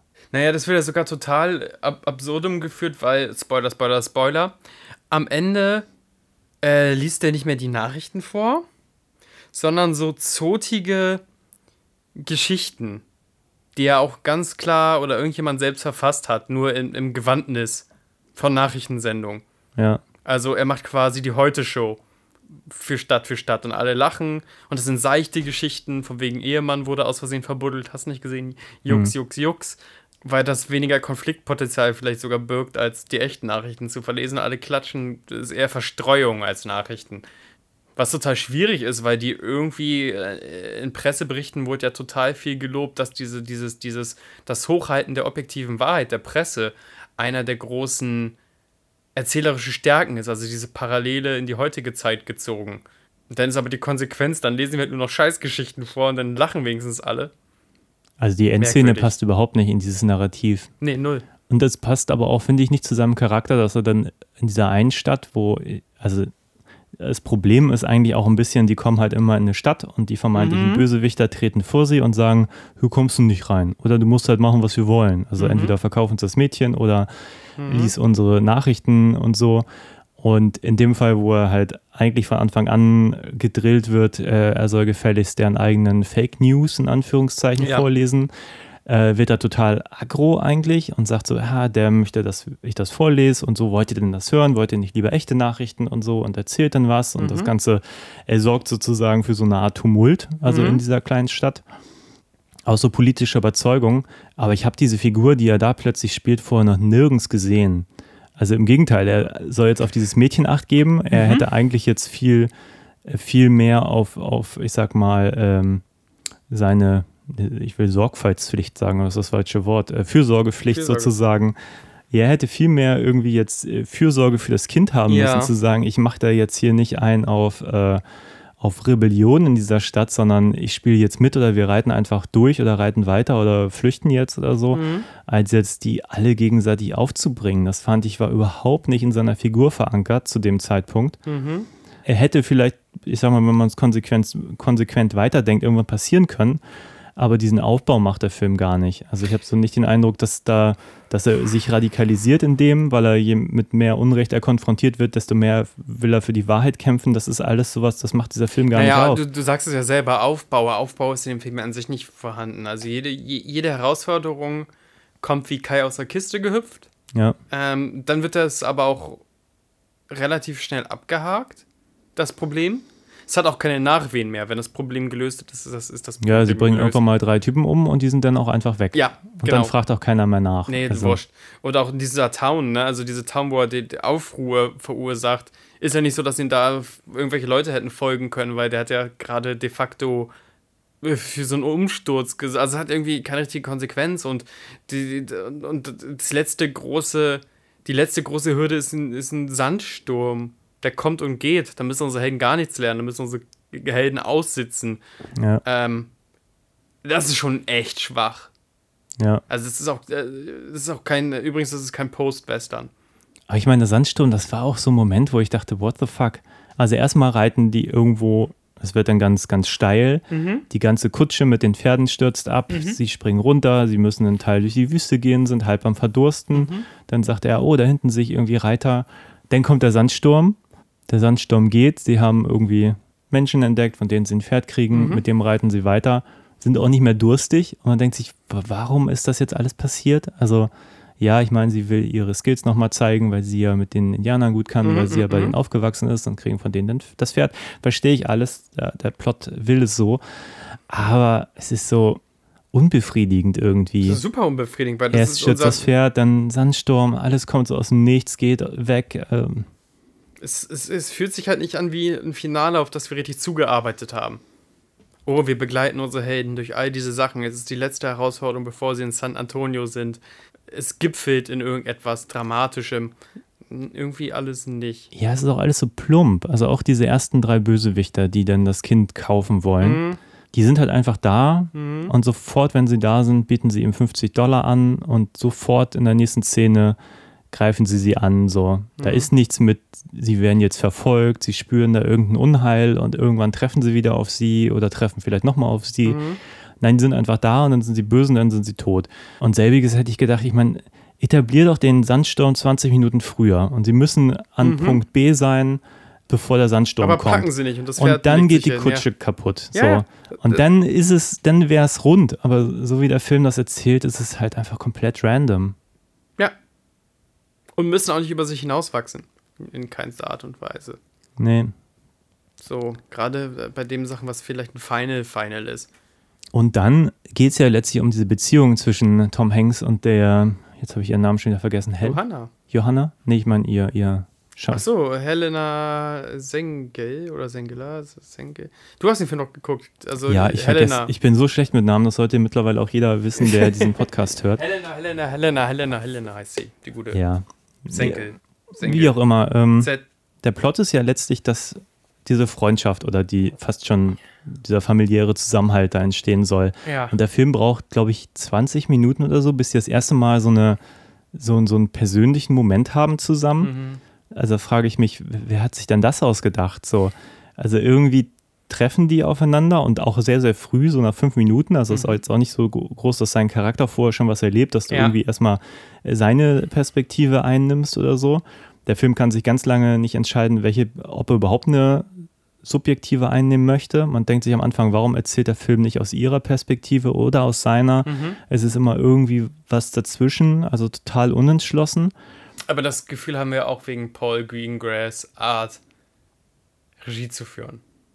Ja, es mag sein, das bedingt sich natürlich alles. Ja, das immer die, äh, du hast immer den Eindruck, das ist eine beobachtende Kamera, anstatt wirklich. Genau, aber man hätte natürlich aus ihrer Sicht beobachten können, weißt du, das Mädchen irgendwo und dann kommt da dieser Typ Mhm, Klar. an und, Aber es und gibt auch die neutrale Kamera, ne? Aber er benutzt ja keine neutrale Kamerasprache. Er benutzt immer eine Kamerasprache, als würdest du denken, ach, da guckt jemand gerade hinter so einem Fass hervor und guckt den. ja, macht irgendwas dazwischen. Ich würde so in einigen Momenten hat es so einen dokumentarischen Anstrich. Mhm. Ähm, ich fand es nur total kontraproduktiv für den Anfang, weil entweder erzählt man so aus seiner Perspektive Mhm. und müsste halt die ja auch dafür nutzen, um was über ihn zu erzählen. Und eigentlich Ja. erfährt man alles, was man erfährt, über Dialog relativ lange. Nur. Eigentlich nur, ne? Er ist Also der Film ist kein Show-Don't-Tell-Film, sondern ein Tell-Don't-Show-Film. Und er macht sich natürlich auch so ein bisschen, das fand ich sogar relativ clever, diesen, diesen, diesen Kniff zunutze, dass er ja der, der News-Vorleser ist und dadurch natürlich auch alle Geschichten kennt und eben auch ihre Geschichte. Das heißt, diese ganze Vorgeschichte kann er dann einfach easy erzählen, weil er sie halt vor sechs Jahren irgendwie selber schon mal auf Bühnen wahrscheinlich vorgetragen hat. Und Schmeißt deswegen weiß er das alles. weg? Weiß ich nicht, er sammelt ziemlich viele, nicht wahr? Also, weil dann bedeutet also dann würde es ja bedeuten, dass es ja immer mehr Show-Act war, als wirklich, wirklich aktuelle News da reinzubringen. Wenn er nie eine Zeitung wegschmeißt. Und auch der, der kringelt ja auch so an. Der sucht sich ja Mhm. aus, welche Pieces äh, für die jeweilige Stadt passen würden. Mhm. Finde ich fast schon interessant, dass der fast schon auch auf seine Art News kuratiert und auch sehr stilisiert vorträgt. Also er hat dann immer so einen Monolog mit einem Anfangsgag und das ist ja fast theatral. Dann gibt es einen Klingelbeutel, der rumgeht. Ja. Ja, mir war es auch ein bisschen nicht ausgereift genug. Also ich habe überhaupt seine Agenda nicht verstanden. Wie gesagt, irgendwann war er plötzlich politisch. Ansonsten hatte ich den Eindruck, er liest gar nichts Politisches vor. Mhm. Also es wäre ja auch okay gewesen, wenn er sagt, okay, sein, sein Ziel ist halt eigentlich die politische Aufklärung Mhm. im Deckmantel dieser Nachricht, des Mhm. Nachrichtenvortragens. Show, ja. Hätte ich total plausibel gefunden, aber ich habe nicht den Eindruck, dass es konsequent seine Rolle war. Seine Rolle mehr ändert halt mal so, mal so, wie es halt dem Plot gerade passt. Ja, das ist ein Problem. Ja, und wie gesagt, Riesenproblem habe ich eigentlich damit, dass, dass diese beiden Figuren eingeführt werden. Total viel passiert. Ähm, er versucht sie irgendwie wegzubringen, bei irgendwie so, einem- so einem, weiß nicht, Ehepaar oder was ist das, ein Jugendhaus oder so. Ja, ja. Mhm. Dann sammelt er sie wieder ein. Die haben aber bis dahin nicht einen Moment der, der, der persönlichen Aussprache.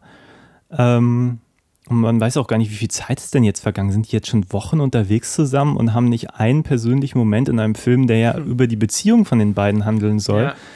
Und ich glaube, der, den ersten persönlichen Moment, den ich ausgemacht habe, der kam, nachdem sie diese drei Typen irgendwie da umgeballert haben, oder? Wo man so wirklich dachte, okay, jetzt, Aber es verschwimmt das ein bisschen. Jetzt kümmert sich der Film fast ein bisschen hat, darum. Hat, hat, was ist denn das, wo sie zum ersten Mal Englisch spricht? Wann, wann passiert denn das?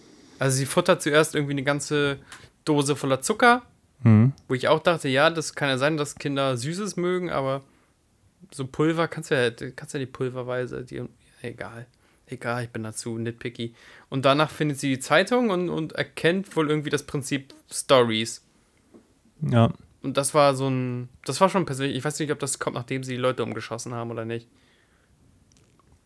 Ich krieg's nicht mehr zusammen. Ich meine, letztlich ist es auch fast egal, an welcher Stelle was passiert, oder? Ich meine, das hat ja alles auch, das baut ja nicht aufeinander auf. Das ist ja wirklich nur so, Das ist eine Checkliste. genau, so kurze Probleme, vor denen sie stehen und dann geht die Reise weiter. Ja, es ist, ich finde es einfach kein gutes Buch. Also das ist wirklich mein, mein größtes Problem mit diesem Film. Ja. Kurioserweise schon und ganz klar. Ich, ich frage mich, warum, warum das überhaupt so durchgewunken wurde. Wahrscheinlich tatsächlich wegen den paar, paar plumpen Parallelen, die du zum heutigen Zeitgeist ziehen kannst.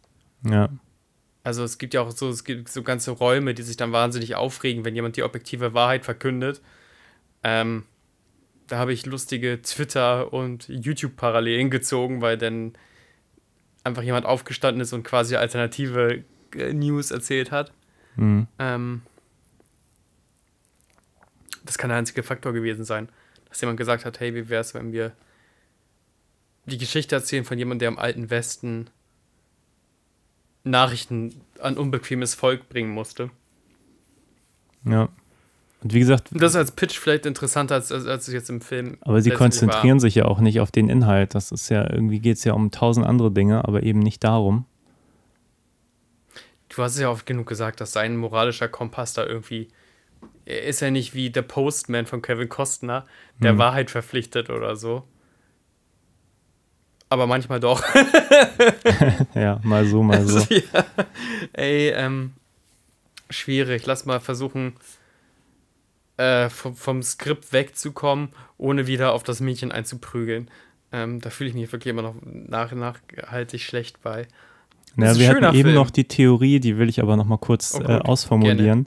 Nein, wir hatten eben die Theorie, dass ähm, auch jetzt diese, diese Golden Globe-Nominierung ja ein bisschen Ja, einfach stimmt, nur, da nur darauf einzahlt, äh, die Narrative, die sie mitbringt. Also ich glaube, ich habe es eben schon mal ganz kurz erwähnt, aber die Narrative ist ja, sie deutscher Independent-Film, Oscar-Nominierung, jetzt Film mit Tom Hanks. Das ist natürlich ein gefundenes Fressen für alle Nachrichtenmagazine und, und so. Die Story dahinter ist toll. Und Genau. sie spielt so eine, hat so eine unangepasste gespielt, spielt sie wieder auf irgendeine Art eine unangepasste und quasi mit drei verschiedenen Sprachen, die sie nicht kann, weil Ja. sofern ich weiß, kann die Helena auch kein Kiowa sprechen. Ähm, äh, die, die Ja. Story hinter der Story ist eine größere und sowas haben leider manchmal so Festival Seasons. Festival Seasons haben ein Narrativ. Ich möchte an die Festival-Narrative erinnern. Wird es nicht langsam Zeit, Leonardo DiCaprio einen Oscar zu geben? Hm. Weißt du, vor ein paar Jahren für The Revenant vielleicht? Ja. Ja. kann sein, ja. Ich glaube ja, wo es drum hieß, von wegen, ey, jetzt wird er dreimal gestoppt, wann kriegt einer der größten, weißt du, es hat sich so durchgezogen. Ähm, dann gab es natürlich die, die Narrative, ist es nicht Zeit, Denzel Washington seinen ähm, Oscar zu geben? Ja, Dann hat er für einen vergleichsweise einen schwachen Film Oscar gekriegt. Ähm, nicht, ich mag den Film, aber das war halt auch keine Performance, wo man denkt, ey, der Denzel, der zieht uns. Also gerade was er vorher gemacht hat, war einfach anders. Du kannst nicht für Malcolm X keinen Oscar geben und dann für Training Day sagen, doch, das ist es. das ähm, ist es. Ja, schwierig. Ähm, und das immer wieder. Also Preise, die vergeben werden, egal ob es Fachjury oder Promi-Jury ist, haben auch immer äh, ein Narrativ. Und das sage ich, um jetzt mal wieder biografisch zu werden, weil es ist kein guter Podcast, wenn Sebastian nicht über sich selbst spricht. Ähm, ich habe ich habe ja auch schon einen Schauspielpreis gekriegt. Ja, Ähm, wir, wir gemeinsam, was nicht für das ganze Ensemble? Ja, aber ich habe ja in Korea war ich ja bester Hauptdarsteller. Ah, das auch, okay. Aber da war es ganz klar, und das hat man schon in, in, in Unterhaltung mit Leuten gemerkt, die da irgendwie ihre Händchen drin hatten, ähm, dass die das toll fanden, dass ein Deutscher angereist ist. Und ein Deutscher mit Comedy. Also die Geschichte, Ja. da sind witzige Deutsche.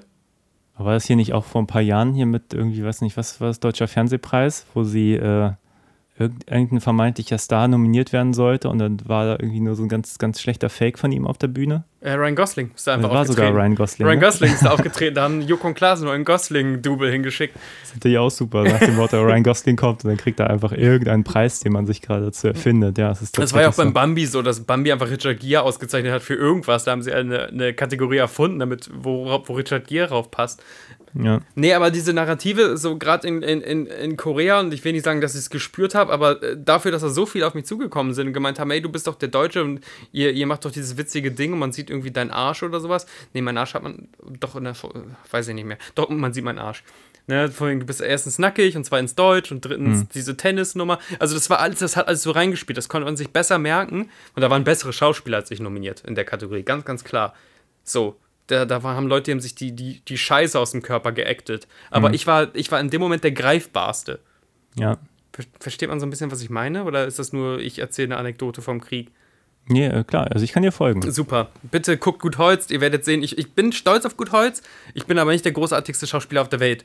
Ähm, und dann haben wir die Leute einfach nur wegen diesem Momentum umgenietet.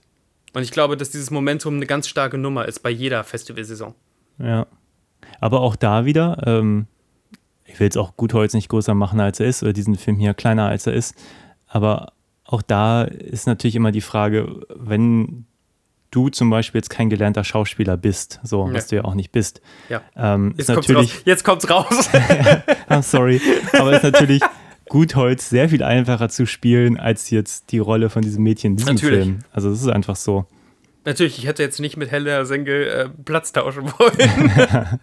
Obwohl das wäre ein sehr lustiger Film gewesen, hätte ich einen ja, deutsche. ich glaube, den hätte ich jetzt lieber gesehen. ich als Johanna Leonsberger, das sehe ich. Mama, Papa tot und, und, und Tom Hanks ist so, warum muss ich jetzt mit einem 33-jährigen Mann spielen? Was ist das? Sehr gut. okay, nee, ist, ist ein sehr schöner Film. Lass mal von mir jetzt weg, das ist mir jetzt unangenehm. Ähm, sehr schöner Film. Wer hier jetzt? Der, äh, gut Holz. Äh, nee, ähm, ähm, der Film jetzt hier. Fandest du schön? Ähm, vielleicht, weil da ja auch wieder ein, ein, ein, ein polnischer, polnischer Landsmann hinter der Kamera war. Also die Bilder findest du schön. Ja, Ja. ja. ja. Ähm, Ich weiß nicht, mir war das teilweise ein bisschen zu wackelig, unmotiviert wackelig. Also ich hatte immer den ich glaube, das wackelig ist das nicht, also jetzt musst du mich aufklären, ist das nicht ähm, Entscheidung des Regisseurs? Zu sagen, wir machen da so eine Follow Me Around Cam? Ich weiß jetzt nicht, wie es im amerikanischen System ist. Es ist natürlich meistens so eine Absprache zwischen Kamera und, und Regie und Mhm, vielleicht auch noch Produktion, wobei hier ja Tom Hanks auch mit seiner Produktionsfirma drin steckte. Also ich denke mal, der Ja. wird da viel zu sagen gehabt haben und macht das ja auch nicht erst seit gestern.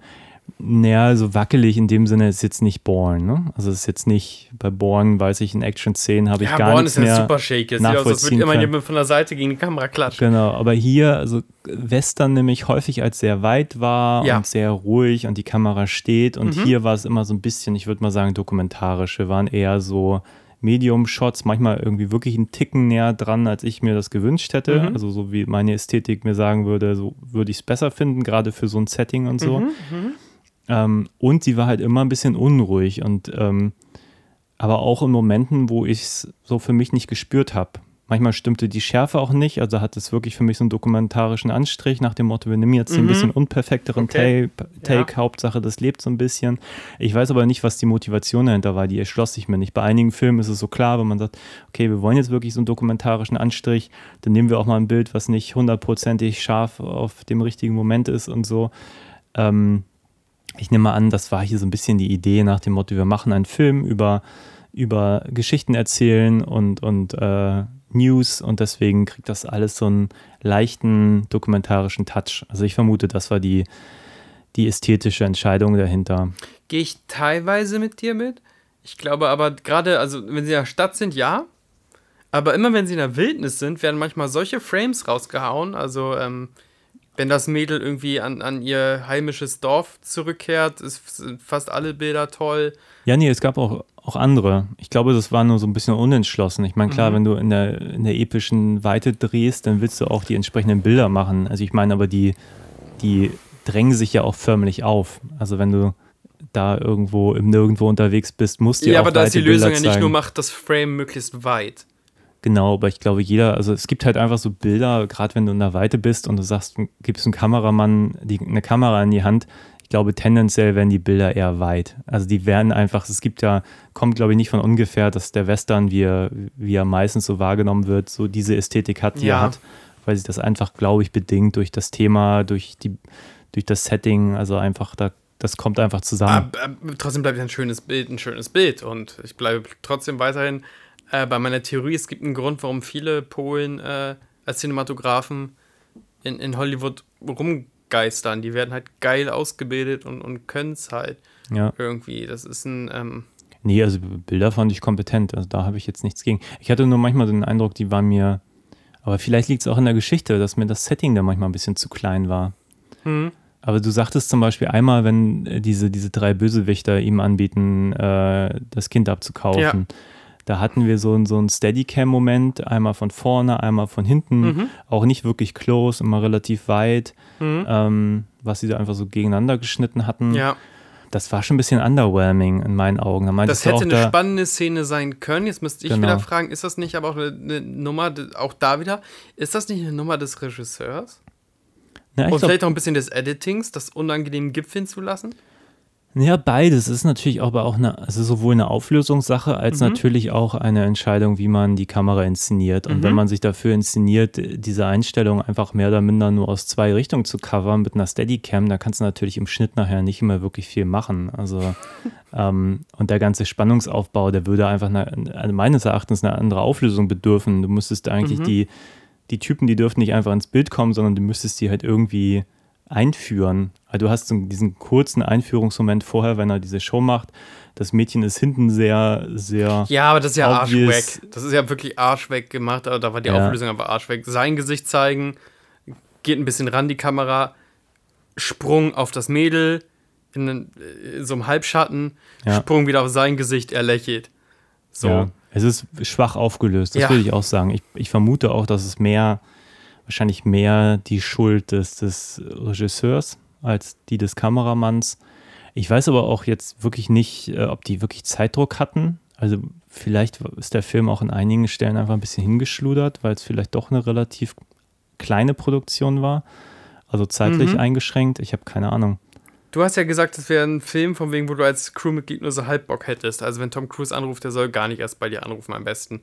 Ähm, magst du das mal ausführen, warum es gab einen Moment, den fand ich wirklich einfach sehr cheesy. Also da glaube ich, da ist, ist man auch so ein bisschen an der Wand gelaufen, was ihr Schauspiel angeht. Das ist nämlich der Moment, wo sie ihr ursprüngliches Elternhaus betritt.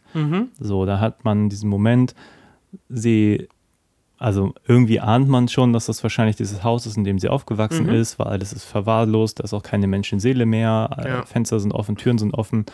Und dann steht sie da einfach nur und die Kamera geht um sie rum und die Musik wird dramatisch, weil man auch in ihrem Gesicht nicht viel ablesen kann. Das muss man halt irgendwie über die Musik lösen, so. Und äh, Ja. auf dem Level bleibt der Film dann ein bisschen so. Dann, äh, ich glaube, danach kommt dann die Pferde, Pferdekutsche geht kaputt, danach, Mhm. Danach. kommt der Sandsturm, dann sagt sie Wasser. Also auf äh, Kiowa oder wie die Sprache heißt. Und ja, dann trägt er sie weiter, weil sie auch schon ohnmächtig ist, weil Mhm. sie kein Wasser hat. Und dann kommt der Sandsturm.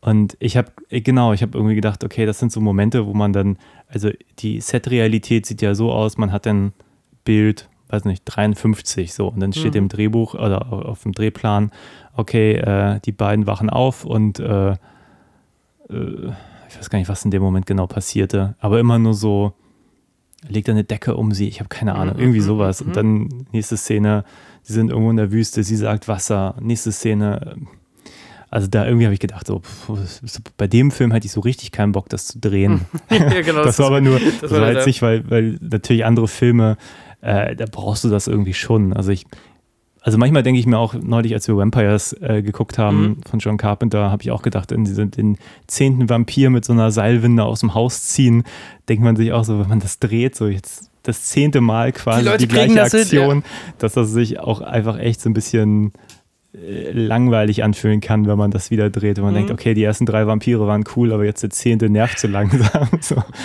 Weil das wird jetzt Arbeit und hat, macht keinen Spaß mehr. Ja, keine Ahnung. Aber so ein bisschen fühlt sich der Film hier stellenweise an, dass er so, ich glaube, in der Kon Konzeption irgendwie vielleicht einfach spannender war als das fertige Produkt. in dem Film passiert mehr, als ich eigentlich dachte, dass passieren würde, aber es war trotzdem. Ich muss so langsam aufs Gesamtfazit, weil ich heute noch zum Essen eingeladen werde. Ja. Ähm, aber äh, gut, wir haben noch ein paar Minuten. Also ich habe schon langweilige Filme geguckt. Ich habe wahrscheinlich auch mit dir auch schon langweiligere Filme geguckt, aber dafür, dass es so viele Set-Pieces gibt, ist er halt arschboring. Das ist halt immer der Trugschluss. Ich meine, der Film wird nicht spannender, weil irgendwann plötzlich random Sandsturm kommt für zwei Minuten und dann wieder weg ist. Das ist so. Der, der Film ist spannend, wenn die Figuren funktionieren, wenn die irgendwie ein Ziel haben, wenn die vor Probleme gestellt werden, die man nachvollziehen kann, wenn sie irgendeine, irgendeine Dringlichkeit haben. Und hier ist der Film, der mir ändert halt relativ Ja, lange, ja, ja, ja. relativ Und doll. du brauchst halt beim Western auch immer, das gehört einfach zum Western dazu, in irgendeiner Weise einen Antagonisten. ja. Also nicht nur ein Bösewicht, der umgeschossen wird, sondern echt einen Antagonisten, eine Gegenthese zum, zum, zum Helden. Hat er ja irgendwie nicht. Nee, Also es ist ja nicht mal so von wegen, dass er sein eigener Feind ist oder so. So, so äh, konfliktbeladen ist, ist auch Tom Hanks dann nicht irgendwie. Also es gibt irgendwie keine antagonistische Kraft. Und dann bin ich sowieso, gucke ich den Film. Wegen welchem Konflikt? Naja, gut, der Konflikt ist ja eindeutig diese, diese Vater, in Anführungszeichen, Tochter-Geschichte. Ist es so? Finde ich nicht, weil äh, hätte er wie in The Last of Us, dem Videospiel, irgendwie seine Tochter vorher verloren und möchte deswegen keine neue Tochterfigur mehr an sich heranlassen oder so. Spoiler für Last of Us, by the way. Ähm, dann ja. So sehe ich das nicht. So ist das behauptet. Vom Film und von dir. Rechtfertigt euch beide jetzt. Naja, was heißt behauptet? Aber ich glaube, das ist schon das, das Thema des Films. Das Thema ja, aber das Thema macht noch keinen Antagonisten. Nee, naja, ich bin, bin nicht so ganz bei dir, was den Antagonisten angeht. Also ich glaube, es ist natürlich schon eine Entscheidung, wenn man jetzt Wenn du einen gesagt Western hätte. drehst, dann brauchst du keinen Antagonisten. Naja, wer sagt denn, dass das ein Western sein möchte? Aha! naja, es ist stimmt. ein Drama im Western-Setting. Du Also hast das recht. Nein, du hast recht. Wir können auch sagen, ist das so. ein Western. Und wir haben uns ja so lange über Post-Western unterhalten und so. Gebe ich dir. Ja, also ich glaube, es gibt einfach irgendwie ein paar Entscheidungen, die ich nicht so, also ich, ein paar Sachen kann ich rational nachvollziehen, weil ich glaube, so, zum Beispiel diese drei Bösewichter, ich glaube, ich vermute, die hatten Angst zu sagen, okay, wir machen die Rolle größer. Ich meine, die hätte man natürlich so etablieren können, dass sie die die ganze Zeit jagen, aber dann wäre es, glaube ich, mehr ein klassischer Western geworden, wo sie die ganze Zeit irgendwie sozusagen immer Angst haben müssen, dass einer dieser Bösewichter irgendwie aus der nächsten Ecke hervorkommt und wieder Ja. das Mädchen sich grapscht oder äh, auf sie schießt oder so. Ich könnte mir vorstellen, dass sie das einfach nicht wollten. Andererseits denke ich mir, die Fallhöhe zwischen den beiden, ich meine, letztlich rettet er sie und irgendwie kommen sie von Anfang an relativ gut miteinander klar, Ja. abgesehen vielleicht von der Sprachbarriere. Und dann ist es eigentlich ja nur noch so, ich sag mal, sein, sein innerer, sein inneres Ding, dass er aber eigentlich plant, sie woanders abzugeben. Und als Zuschauer weiß man ja schon ganz lange, okay, äh, das wird dann irgendwie nicht passieren. So. Und der Film endet so, wie ich dir das nach, ich sag mal, 45 Minuten ziemlich klar hätte geben können. Da hast du ja, glaube ich, sogar. Ja, und das ist einfach relativ spannungslos dann, so weil einfach äh, auch nichts passiert, was so diese Beziehung ernsthaft zerrüttet. Also der Moment, wo, wo sie eigentlich hätte zerrüttet sein müssen, ist halt dieser Moment, wo er sie bei dieser anderen Familie abgegeben hat, aber dann sammelt er sie wieder ein und alles ist gut. So. Ja. Da hätte sie auch noch ein bisschen nachtragender sein können, wenn du mich fragst, aber ist dann halt auch sofort vergessen. Ja, aber wieso gucke ich denn? Wo ist denn meine Guckmotivation? Wenn ich durch Netflix durchskippe und, und sage, ich lasse mich auf den Film ein, weil. Also wir haben, ich weiß gar nicht, ist der Film entstanden, bevor Netflix im Boot war? Ja, ich glaube ja. Okay. N- Denn nachgefragt, wieso gehe ich ins Kino und löhne da äh, 17,80 Euro pro Kinoticket? Na, ich habe schon, schon häufiger so ein bisschen den Eindruck, dass äh, Netflix äh, auch gerne manchmal eine Narration mag, die, ähm, ich sag mal, eher dem, dem klassischen Fernsehen entspricht. So eine Narration, wo du einfach nach einer halben Stunde reinschalten kannst und einfach mitkommst. Jetzt nicht unbedingt bei Serien, aber zumindest bei Filmen. Oder halt vielleicht war das Ding auch mal als, als Serienstruktur geplant und man hat dann gesagt, okay, daraus machen wir jetzt einen Spielfilm. Ich habe keine Ahnung, aber ich könnte mir vorstellen, dass solche Entscheidungen durchaus eine Rolle spielen, Ja. weil das war halt einfach kein gutes Drehbuch für einen runden Film, meines Erachtens. Meinst du, die haben gemerkt, von wegen, das ist nicht so rund, das ist aber für Streaming reicht? Das kann gut sein. Also ich habe jetzt eh den Eindruck, das, was jetzt alles so auf den Streamingdiensten erscheint, also Wonder Woman habe ich jetzt noch nicht gesehen, aber ich habe wirklich nichts Gutes drüber gehört.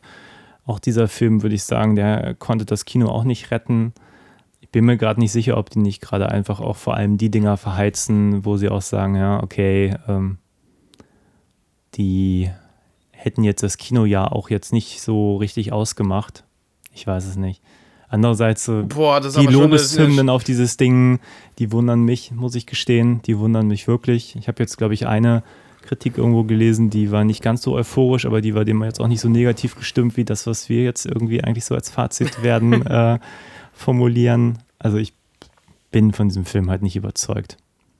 Ich will mich, ich, ich will mich wirklich gerne einlesen, ob das jetzt so eine europäische Narrative ist oder vielleicht auch. Also ob denn ähm, im, im, in Amerika genauso Meisterwerke behandelt wird. Also jetzt nicht nur sie, von mir aus verstehe ich aus der amerikanischen Perspektive diese Narrative, aber an sich der ganze Film. Das habe ich jetzt noch nirgendwo gelesen, aber man hat früher immer so humorvoll gesagt, so zu Roland Emmerich, unser Mann in Hollywood, so. Ja, ja. Und jetzt haben wir unser Kind in Hollywood. Ja, die haben auch Franka Potente damals, äh, Respekt vor Franka Potente und tolle Karriere und tolle Schauspielerin so, aber die haben irgendwie Franka Potente auch größer gemacht, als sie damals eigentlich de facto waren, ne?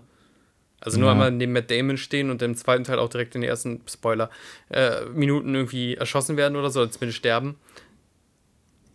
Es war ja nicht so, dass sie die Welt umgekrempelt hat. Und auch unser Till hat ja auch keine richtige Hollywood-Karriere hingejagt. Daniel Brühl ist, glaube ich, der, der stetig am meisten Arbeit drüben hat, ne? Ja, aber auch gleichzeitig der, von dem man irgendwie am wenigsten hört, oder? Habe ich bei so einigen, die eigentlich ganz gut im Hollywood-Geschäft Findest du? waren. Nein. Ja, vielleicht liegt das daran, dass du nicht Disney Plus hast. Hm, das kann sein. Der spielt doch jetzt bei der neuen großen Disney Plus-Serie auch mit. okay. Der Nee, ist ja, der ist ja im Marvel-Camp angenommen, weil der in einem Marvel-Film der Hauptbösewicht war. Hast du das mitbekommen? Daniel Brühl gegen Captain America? Nee, Ja, der war okay. der Bösewicht in äh, Captain America Aber war das auch Daniel Brühl in diesem, diesem spanischen Film vor ein paar Jahren? Ja, der hat auch in vielen spanischen Filmen mitgespielt. Ah, okay. Der hat in The Alienist später die Hauptrolle.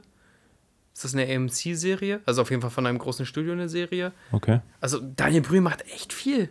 okay. Aber du hast recht. Das, An mir vorbeigegangen. ja, äh, stimmt, aber du hast ja, die, die Frage ist ja berechtigt. Warum ist das denn nicht unser Daniel in Hollywood? Ja, Weißt du, Matthias Schweighöfer kriegt wahrscheinlich eine Rolle jetzt in diesem neuen Zombie-Film, wo er 10 Minuten lebt. Da heißt es, Matthias Schweighöfer erobert Hollywood. Moritz bleibt heute das nie probiert, ne? Oder hat Moritz mal versucht, rüber zu machen? boah, keine Ahnung. Hier. Na, Til Das Leben Schweiger der hat es mal in, in Driven versucht, oder? War das Til Schweiger? Ja, ja, Tischweiger hat es auch in- in öfter hier. mal versucht, hat ja auch dann bei Inglourious Bastards und bei Ja, ist doch mal dieser, dieser Re Re Replacement Killers ja, genau, Replacement mitgespielt. Killers, ja. Ähm, hier im äh, Leben der Anglern Regisseur. Ähm, Donnersmark? Donnersmark war ja dann von wegen unser Mann in Hollywood und hat er Verkackt. den, den Johnny. Ja, krass, ne? Du, du haust oder so, einmal, ja, genau, äh, verballerst einmal deine Munition und machst einen Flop mit Johnny Depp und dann ist es nicht mehr unser Mann in. War nicht in Driven auch irgendwie Jasmin Wagner kurz zu sehen? Oder irgend Ja, so ein B-Promi? Wattencast, ey. Ja, Ja, und jetzt Ach, Helena. keine Ahnung. Unsere Helena. Unsere Helena. Ja, die sieht dann ja auch sehr deutsch aus. Dafür kann sie jetzt nichts, aber die ist halt blondes Blau, also ist ja ein protodeutsches Madel. Ja, ich, ich meine, ich würde mir wünschen, wenn sie äh, noch irgendwie ein paar mehr Rollen spielt und vielleicht auch Rollen, die mehr so ihrem zu ihr passen. Und natürlich noch krass für Entwicklungspotenzial, ne? Zwölf. Ja, natürlich. Also ich meine, wenn man, also wenn sie Schauspielunterricht kriegt, dann wird sie auch noch besser werden. So. Aber wie gesagt, bei Systemsprenger fand ich sie wirklich überzeugend, aber das war halt einfach auch die Figur und sie, die passten Arsch auf Eimer. Und hier denke ich mir, nee, die, also eigentlich braucht der Film hier Skills, die sie so nicht ausgeprägt hat. So. Das einfach so Ja. mein, mein Fazit, so was so ihr Schauspiel angeht. ich glaube, Also sie kann uns beide an die Wand spielen wahrscheinlich, das müssen wir auch mal irgendwie sagen. ja, gut, aber ich meine, die Sache ist natürlich auch immer, und dann setzt, stellst du sie neben einen ähm, Tom Hanks, der nun wirklich Vollprofi ist. Und ja, ich glaube, das fällt mehr auf, wenn du sie neben andere Mhm. deutsche Schauspieler tust, die ähm, äh, vielleicht ähnlich spielen, Ja. würde ich mal so sagen. So ähnlich naturalistisch vielleicht und eben nicht der, äh, der filmlichen Narration untergeordnet, der filmischen. Ähm, dann funktioniert das vielleicht besser. Ich weiß es nicht. Aber jetzt sagst du ja was auf. Interessantes, ne? Jetzt sagst du ja von wegen, dass diese Art des Schauspiels so nicht funktionieren kann. Müssen Schauspieler. Oh, das ist eine schöne Metadiskussion. Weil eigentlich dachte ich, wir reden jetzt noch viel doller über den Post-Western. So, das ist unsere Meta, unser Meta-Rausschmeißer. Aber das ist ja kein Post-Western. Einigen wir uns drauf, irgendwann gucken wir erbarmungslos und, und können analysieren, warum das ein toller Post-Western ist. Ja. Müssen deutsche Schauspieler anders spielen, wenn sie in Hollywood auf der Planke sind? Ich habe es immer so bei Tommy ein bisschen erlebt. Tommy hat ja in Hollywood oder in LA Schauspiel studiert Mhm. und ich kenne die Sachen, die er da gedreht hat. Und da war immer auch sehr viel Energie von seiner Seite auf der Leinwand zu sehen Mhm. oder auf dem Bildschirm. Und als er dann hier nach Deutschland kam, haben ihm immer alle gesagt, du machst zu viel. So. Ich fand das, was er aber in LA gemacht hat, das war nicht zu viel. Es war nur eine andere Aber Art er von hat, das auch, Spiel. er, er, hat, er hat das Werkzeug in die, an, an die Hand bekommen. Es war nicht seine Entscheidung, so viel zu machen, sondern es wurde ihm gesagt, in Hollywood, in LA spielen wir so. Na, ich glaube, hätte man ihn da einfach in so einen amerikanischen Film gesteckt, dann hätte das gepasst so. Mhm. Nur ich glaube, dass ähm, wir hier im deutschen Fernsehfilm, nenne ich es mal, eine andere Art von Herangehensweise haben. Da haben wir irgendwie sowas. Mm, Ich glaube, Hollywood baut, also ich glaube, deswegen funktioniert zum Beispiel Genre in Deutschland nicht so gut, weil dieses Behaupten, das liegt uns nicht so. Ich weiß nicht genau, woran das liegt. So, ich kann es gar nicht abschließend beantworten, aber wenn, wenn du hier irgendwie pitcht, hey, wir, wir drehen einen Film über einen Zauberschüler und, und der reitet in der Szene auf dem Besen und sie spielen Quidditch und dann fliegt der Ball hier durch die Luft und äh, dann sagen, glaube ich, äh, deutsche Filmförderungsmenschen und so können wir uns nicht vorstellen. So, wir wollen irgendwie das bodenständige Drama und dann, ich glaube, das macht schon viel aus mit so, so einem Spiel, als wenn du sagst, okay, jetzt, jetzt spiele ich heute den, keine Ahnung, den völlig durchgedrehten Charakter und den spiele ich mit so einer Inbrunst, den Joker und so. Das sind so Mhm, Rollen, die mhm. man sich einfach in deutschen Filmen nicht vorstellen kann. Und ich glaube, mit dieser, dieser, dieser, dieser Vorstellungskraft daran zu gehen, hey, das kann ich jetzt spielen. Ich habe so ein Ego auch als Schauspieler. Ja, ich, ich kann ja. das. Ich kann der Joker sein. Ich kann Batman sein und so. Ähm, das ist was anderes als, als deutsches Fernsehen, Kino. Das ist echt nochmal so eine andere anderes Level auch an Akribie vielleicht, an Vorbereitung zu sagen, wie kann ich das jetzt glaubhaft rüberbringen, so. muss ja nicht mal unbedingt glaubhaft sein, ne? Da ist ja auch manchmal viel Pathos drin und so, aber das muss einfach Genau. geil wirken. Aber in, in der filmischen Narration. In der glaubhaft. filmischen Narration, ja klar, weil also keiner stellt sich so hin und tanzt eine elendig lange Treppe runter, so, sondern einfach wie, wie wirkt's geil im, im, im Filmuniversum. Ja. Gewissermaßen auch keine Scham vom, vom überbordenden Pathos haben. Da hatten wir eine sehr gute Diskussion, ich, ich verlinke jetzt Ja. innerhalb des Podcasts. Ähm, bei dem Kurva des Superhero-Film, glaube ich, hatten wir zuerst die steile These, die wir dann bei dem Film, scheiße, den Namen vergessen, Lux? Lux, ja. Lux, die wir dann bei dem, nee, nee, nicht Lux, sondern bei dem Film, äh, bei, äh, Heroes? Jetzt, es tut uns leid, aber bei Q war das Superhero-Film und in der dara- darauffolgenden äh, Episode, wo wir über die, die erste deutsche äh, Superhelden-Netflix-Produktion geredet haben, haben wir sehr, sehr lange drüber gesprochen, wie man mit so ähm, mit, mit, überhöhten Stoffen umgeht. Das Ja. war eine sehr interessante Unterhaltung, genau dahingehend. Ja, aber es ist auch wirklich so. Ich musste gerade hier an, an Jack Nicholson im Mastertext denken, wenn er da am Schluss diese Rede hält. Das ist so, das ist irgendwie, da, da musst du als Schauspieler irgendwie, du musst diese Leinwand dominieren, du musst dir, du musst diesen Quatsch ernst nehmen. So. Mhm. Und das kann Hollywood, glaube ich, einfach besser als, als wir Deutschen. Das ist irgendwie was, ich glaube, das liegt ein bisschen in der, in diesem Selbstverständnis, wie mit so kulturellem Kram umgegangen wird. So ob man jetzt sagt, okay, Film kann alles oder Film kann nur dokumentarisch oder braucht einen Realitätsbezug oder ja, so. keiner würde das so machen. Das sehe ich gerade beim Kumpel von uns. Ein Kumpel von uns ist gerade in so einem Drehbuchstudiengang und da kommt ganz oft als Veto, äh, nee, das würde so nicht passieren. Wo ich denke so, ey, das ist Film.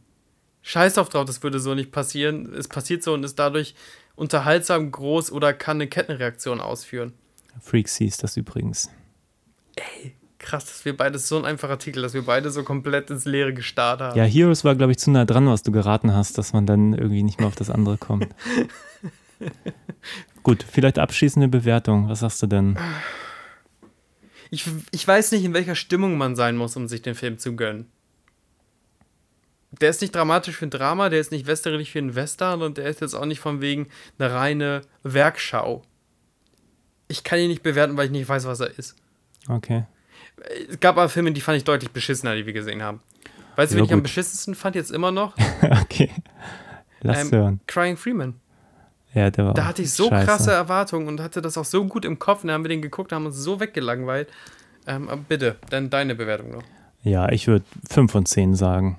Also der war, Also wenn ich es äh, schulbenoten muss, dann wahrscheinlich auch 5 von 10, ja. ja, der war okay, der tut keinem weh, aber in seinem Nicht-Wehtun ist er halt so dermaßen Genau, belanglos. warum solltest du es jemals anklicken, wenn es dir nicht wehtut? Dann gucke ich lieber sogar Sachen an, die ich kreuzscheiße finde, nur um irgendwas zu spüren.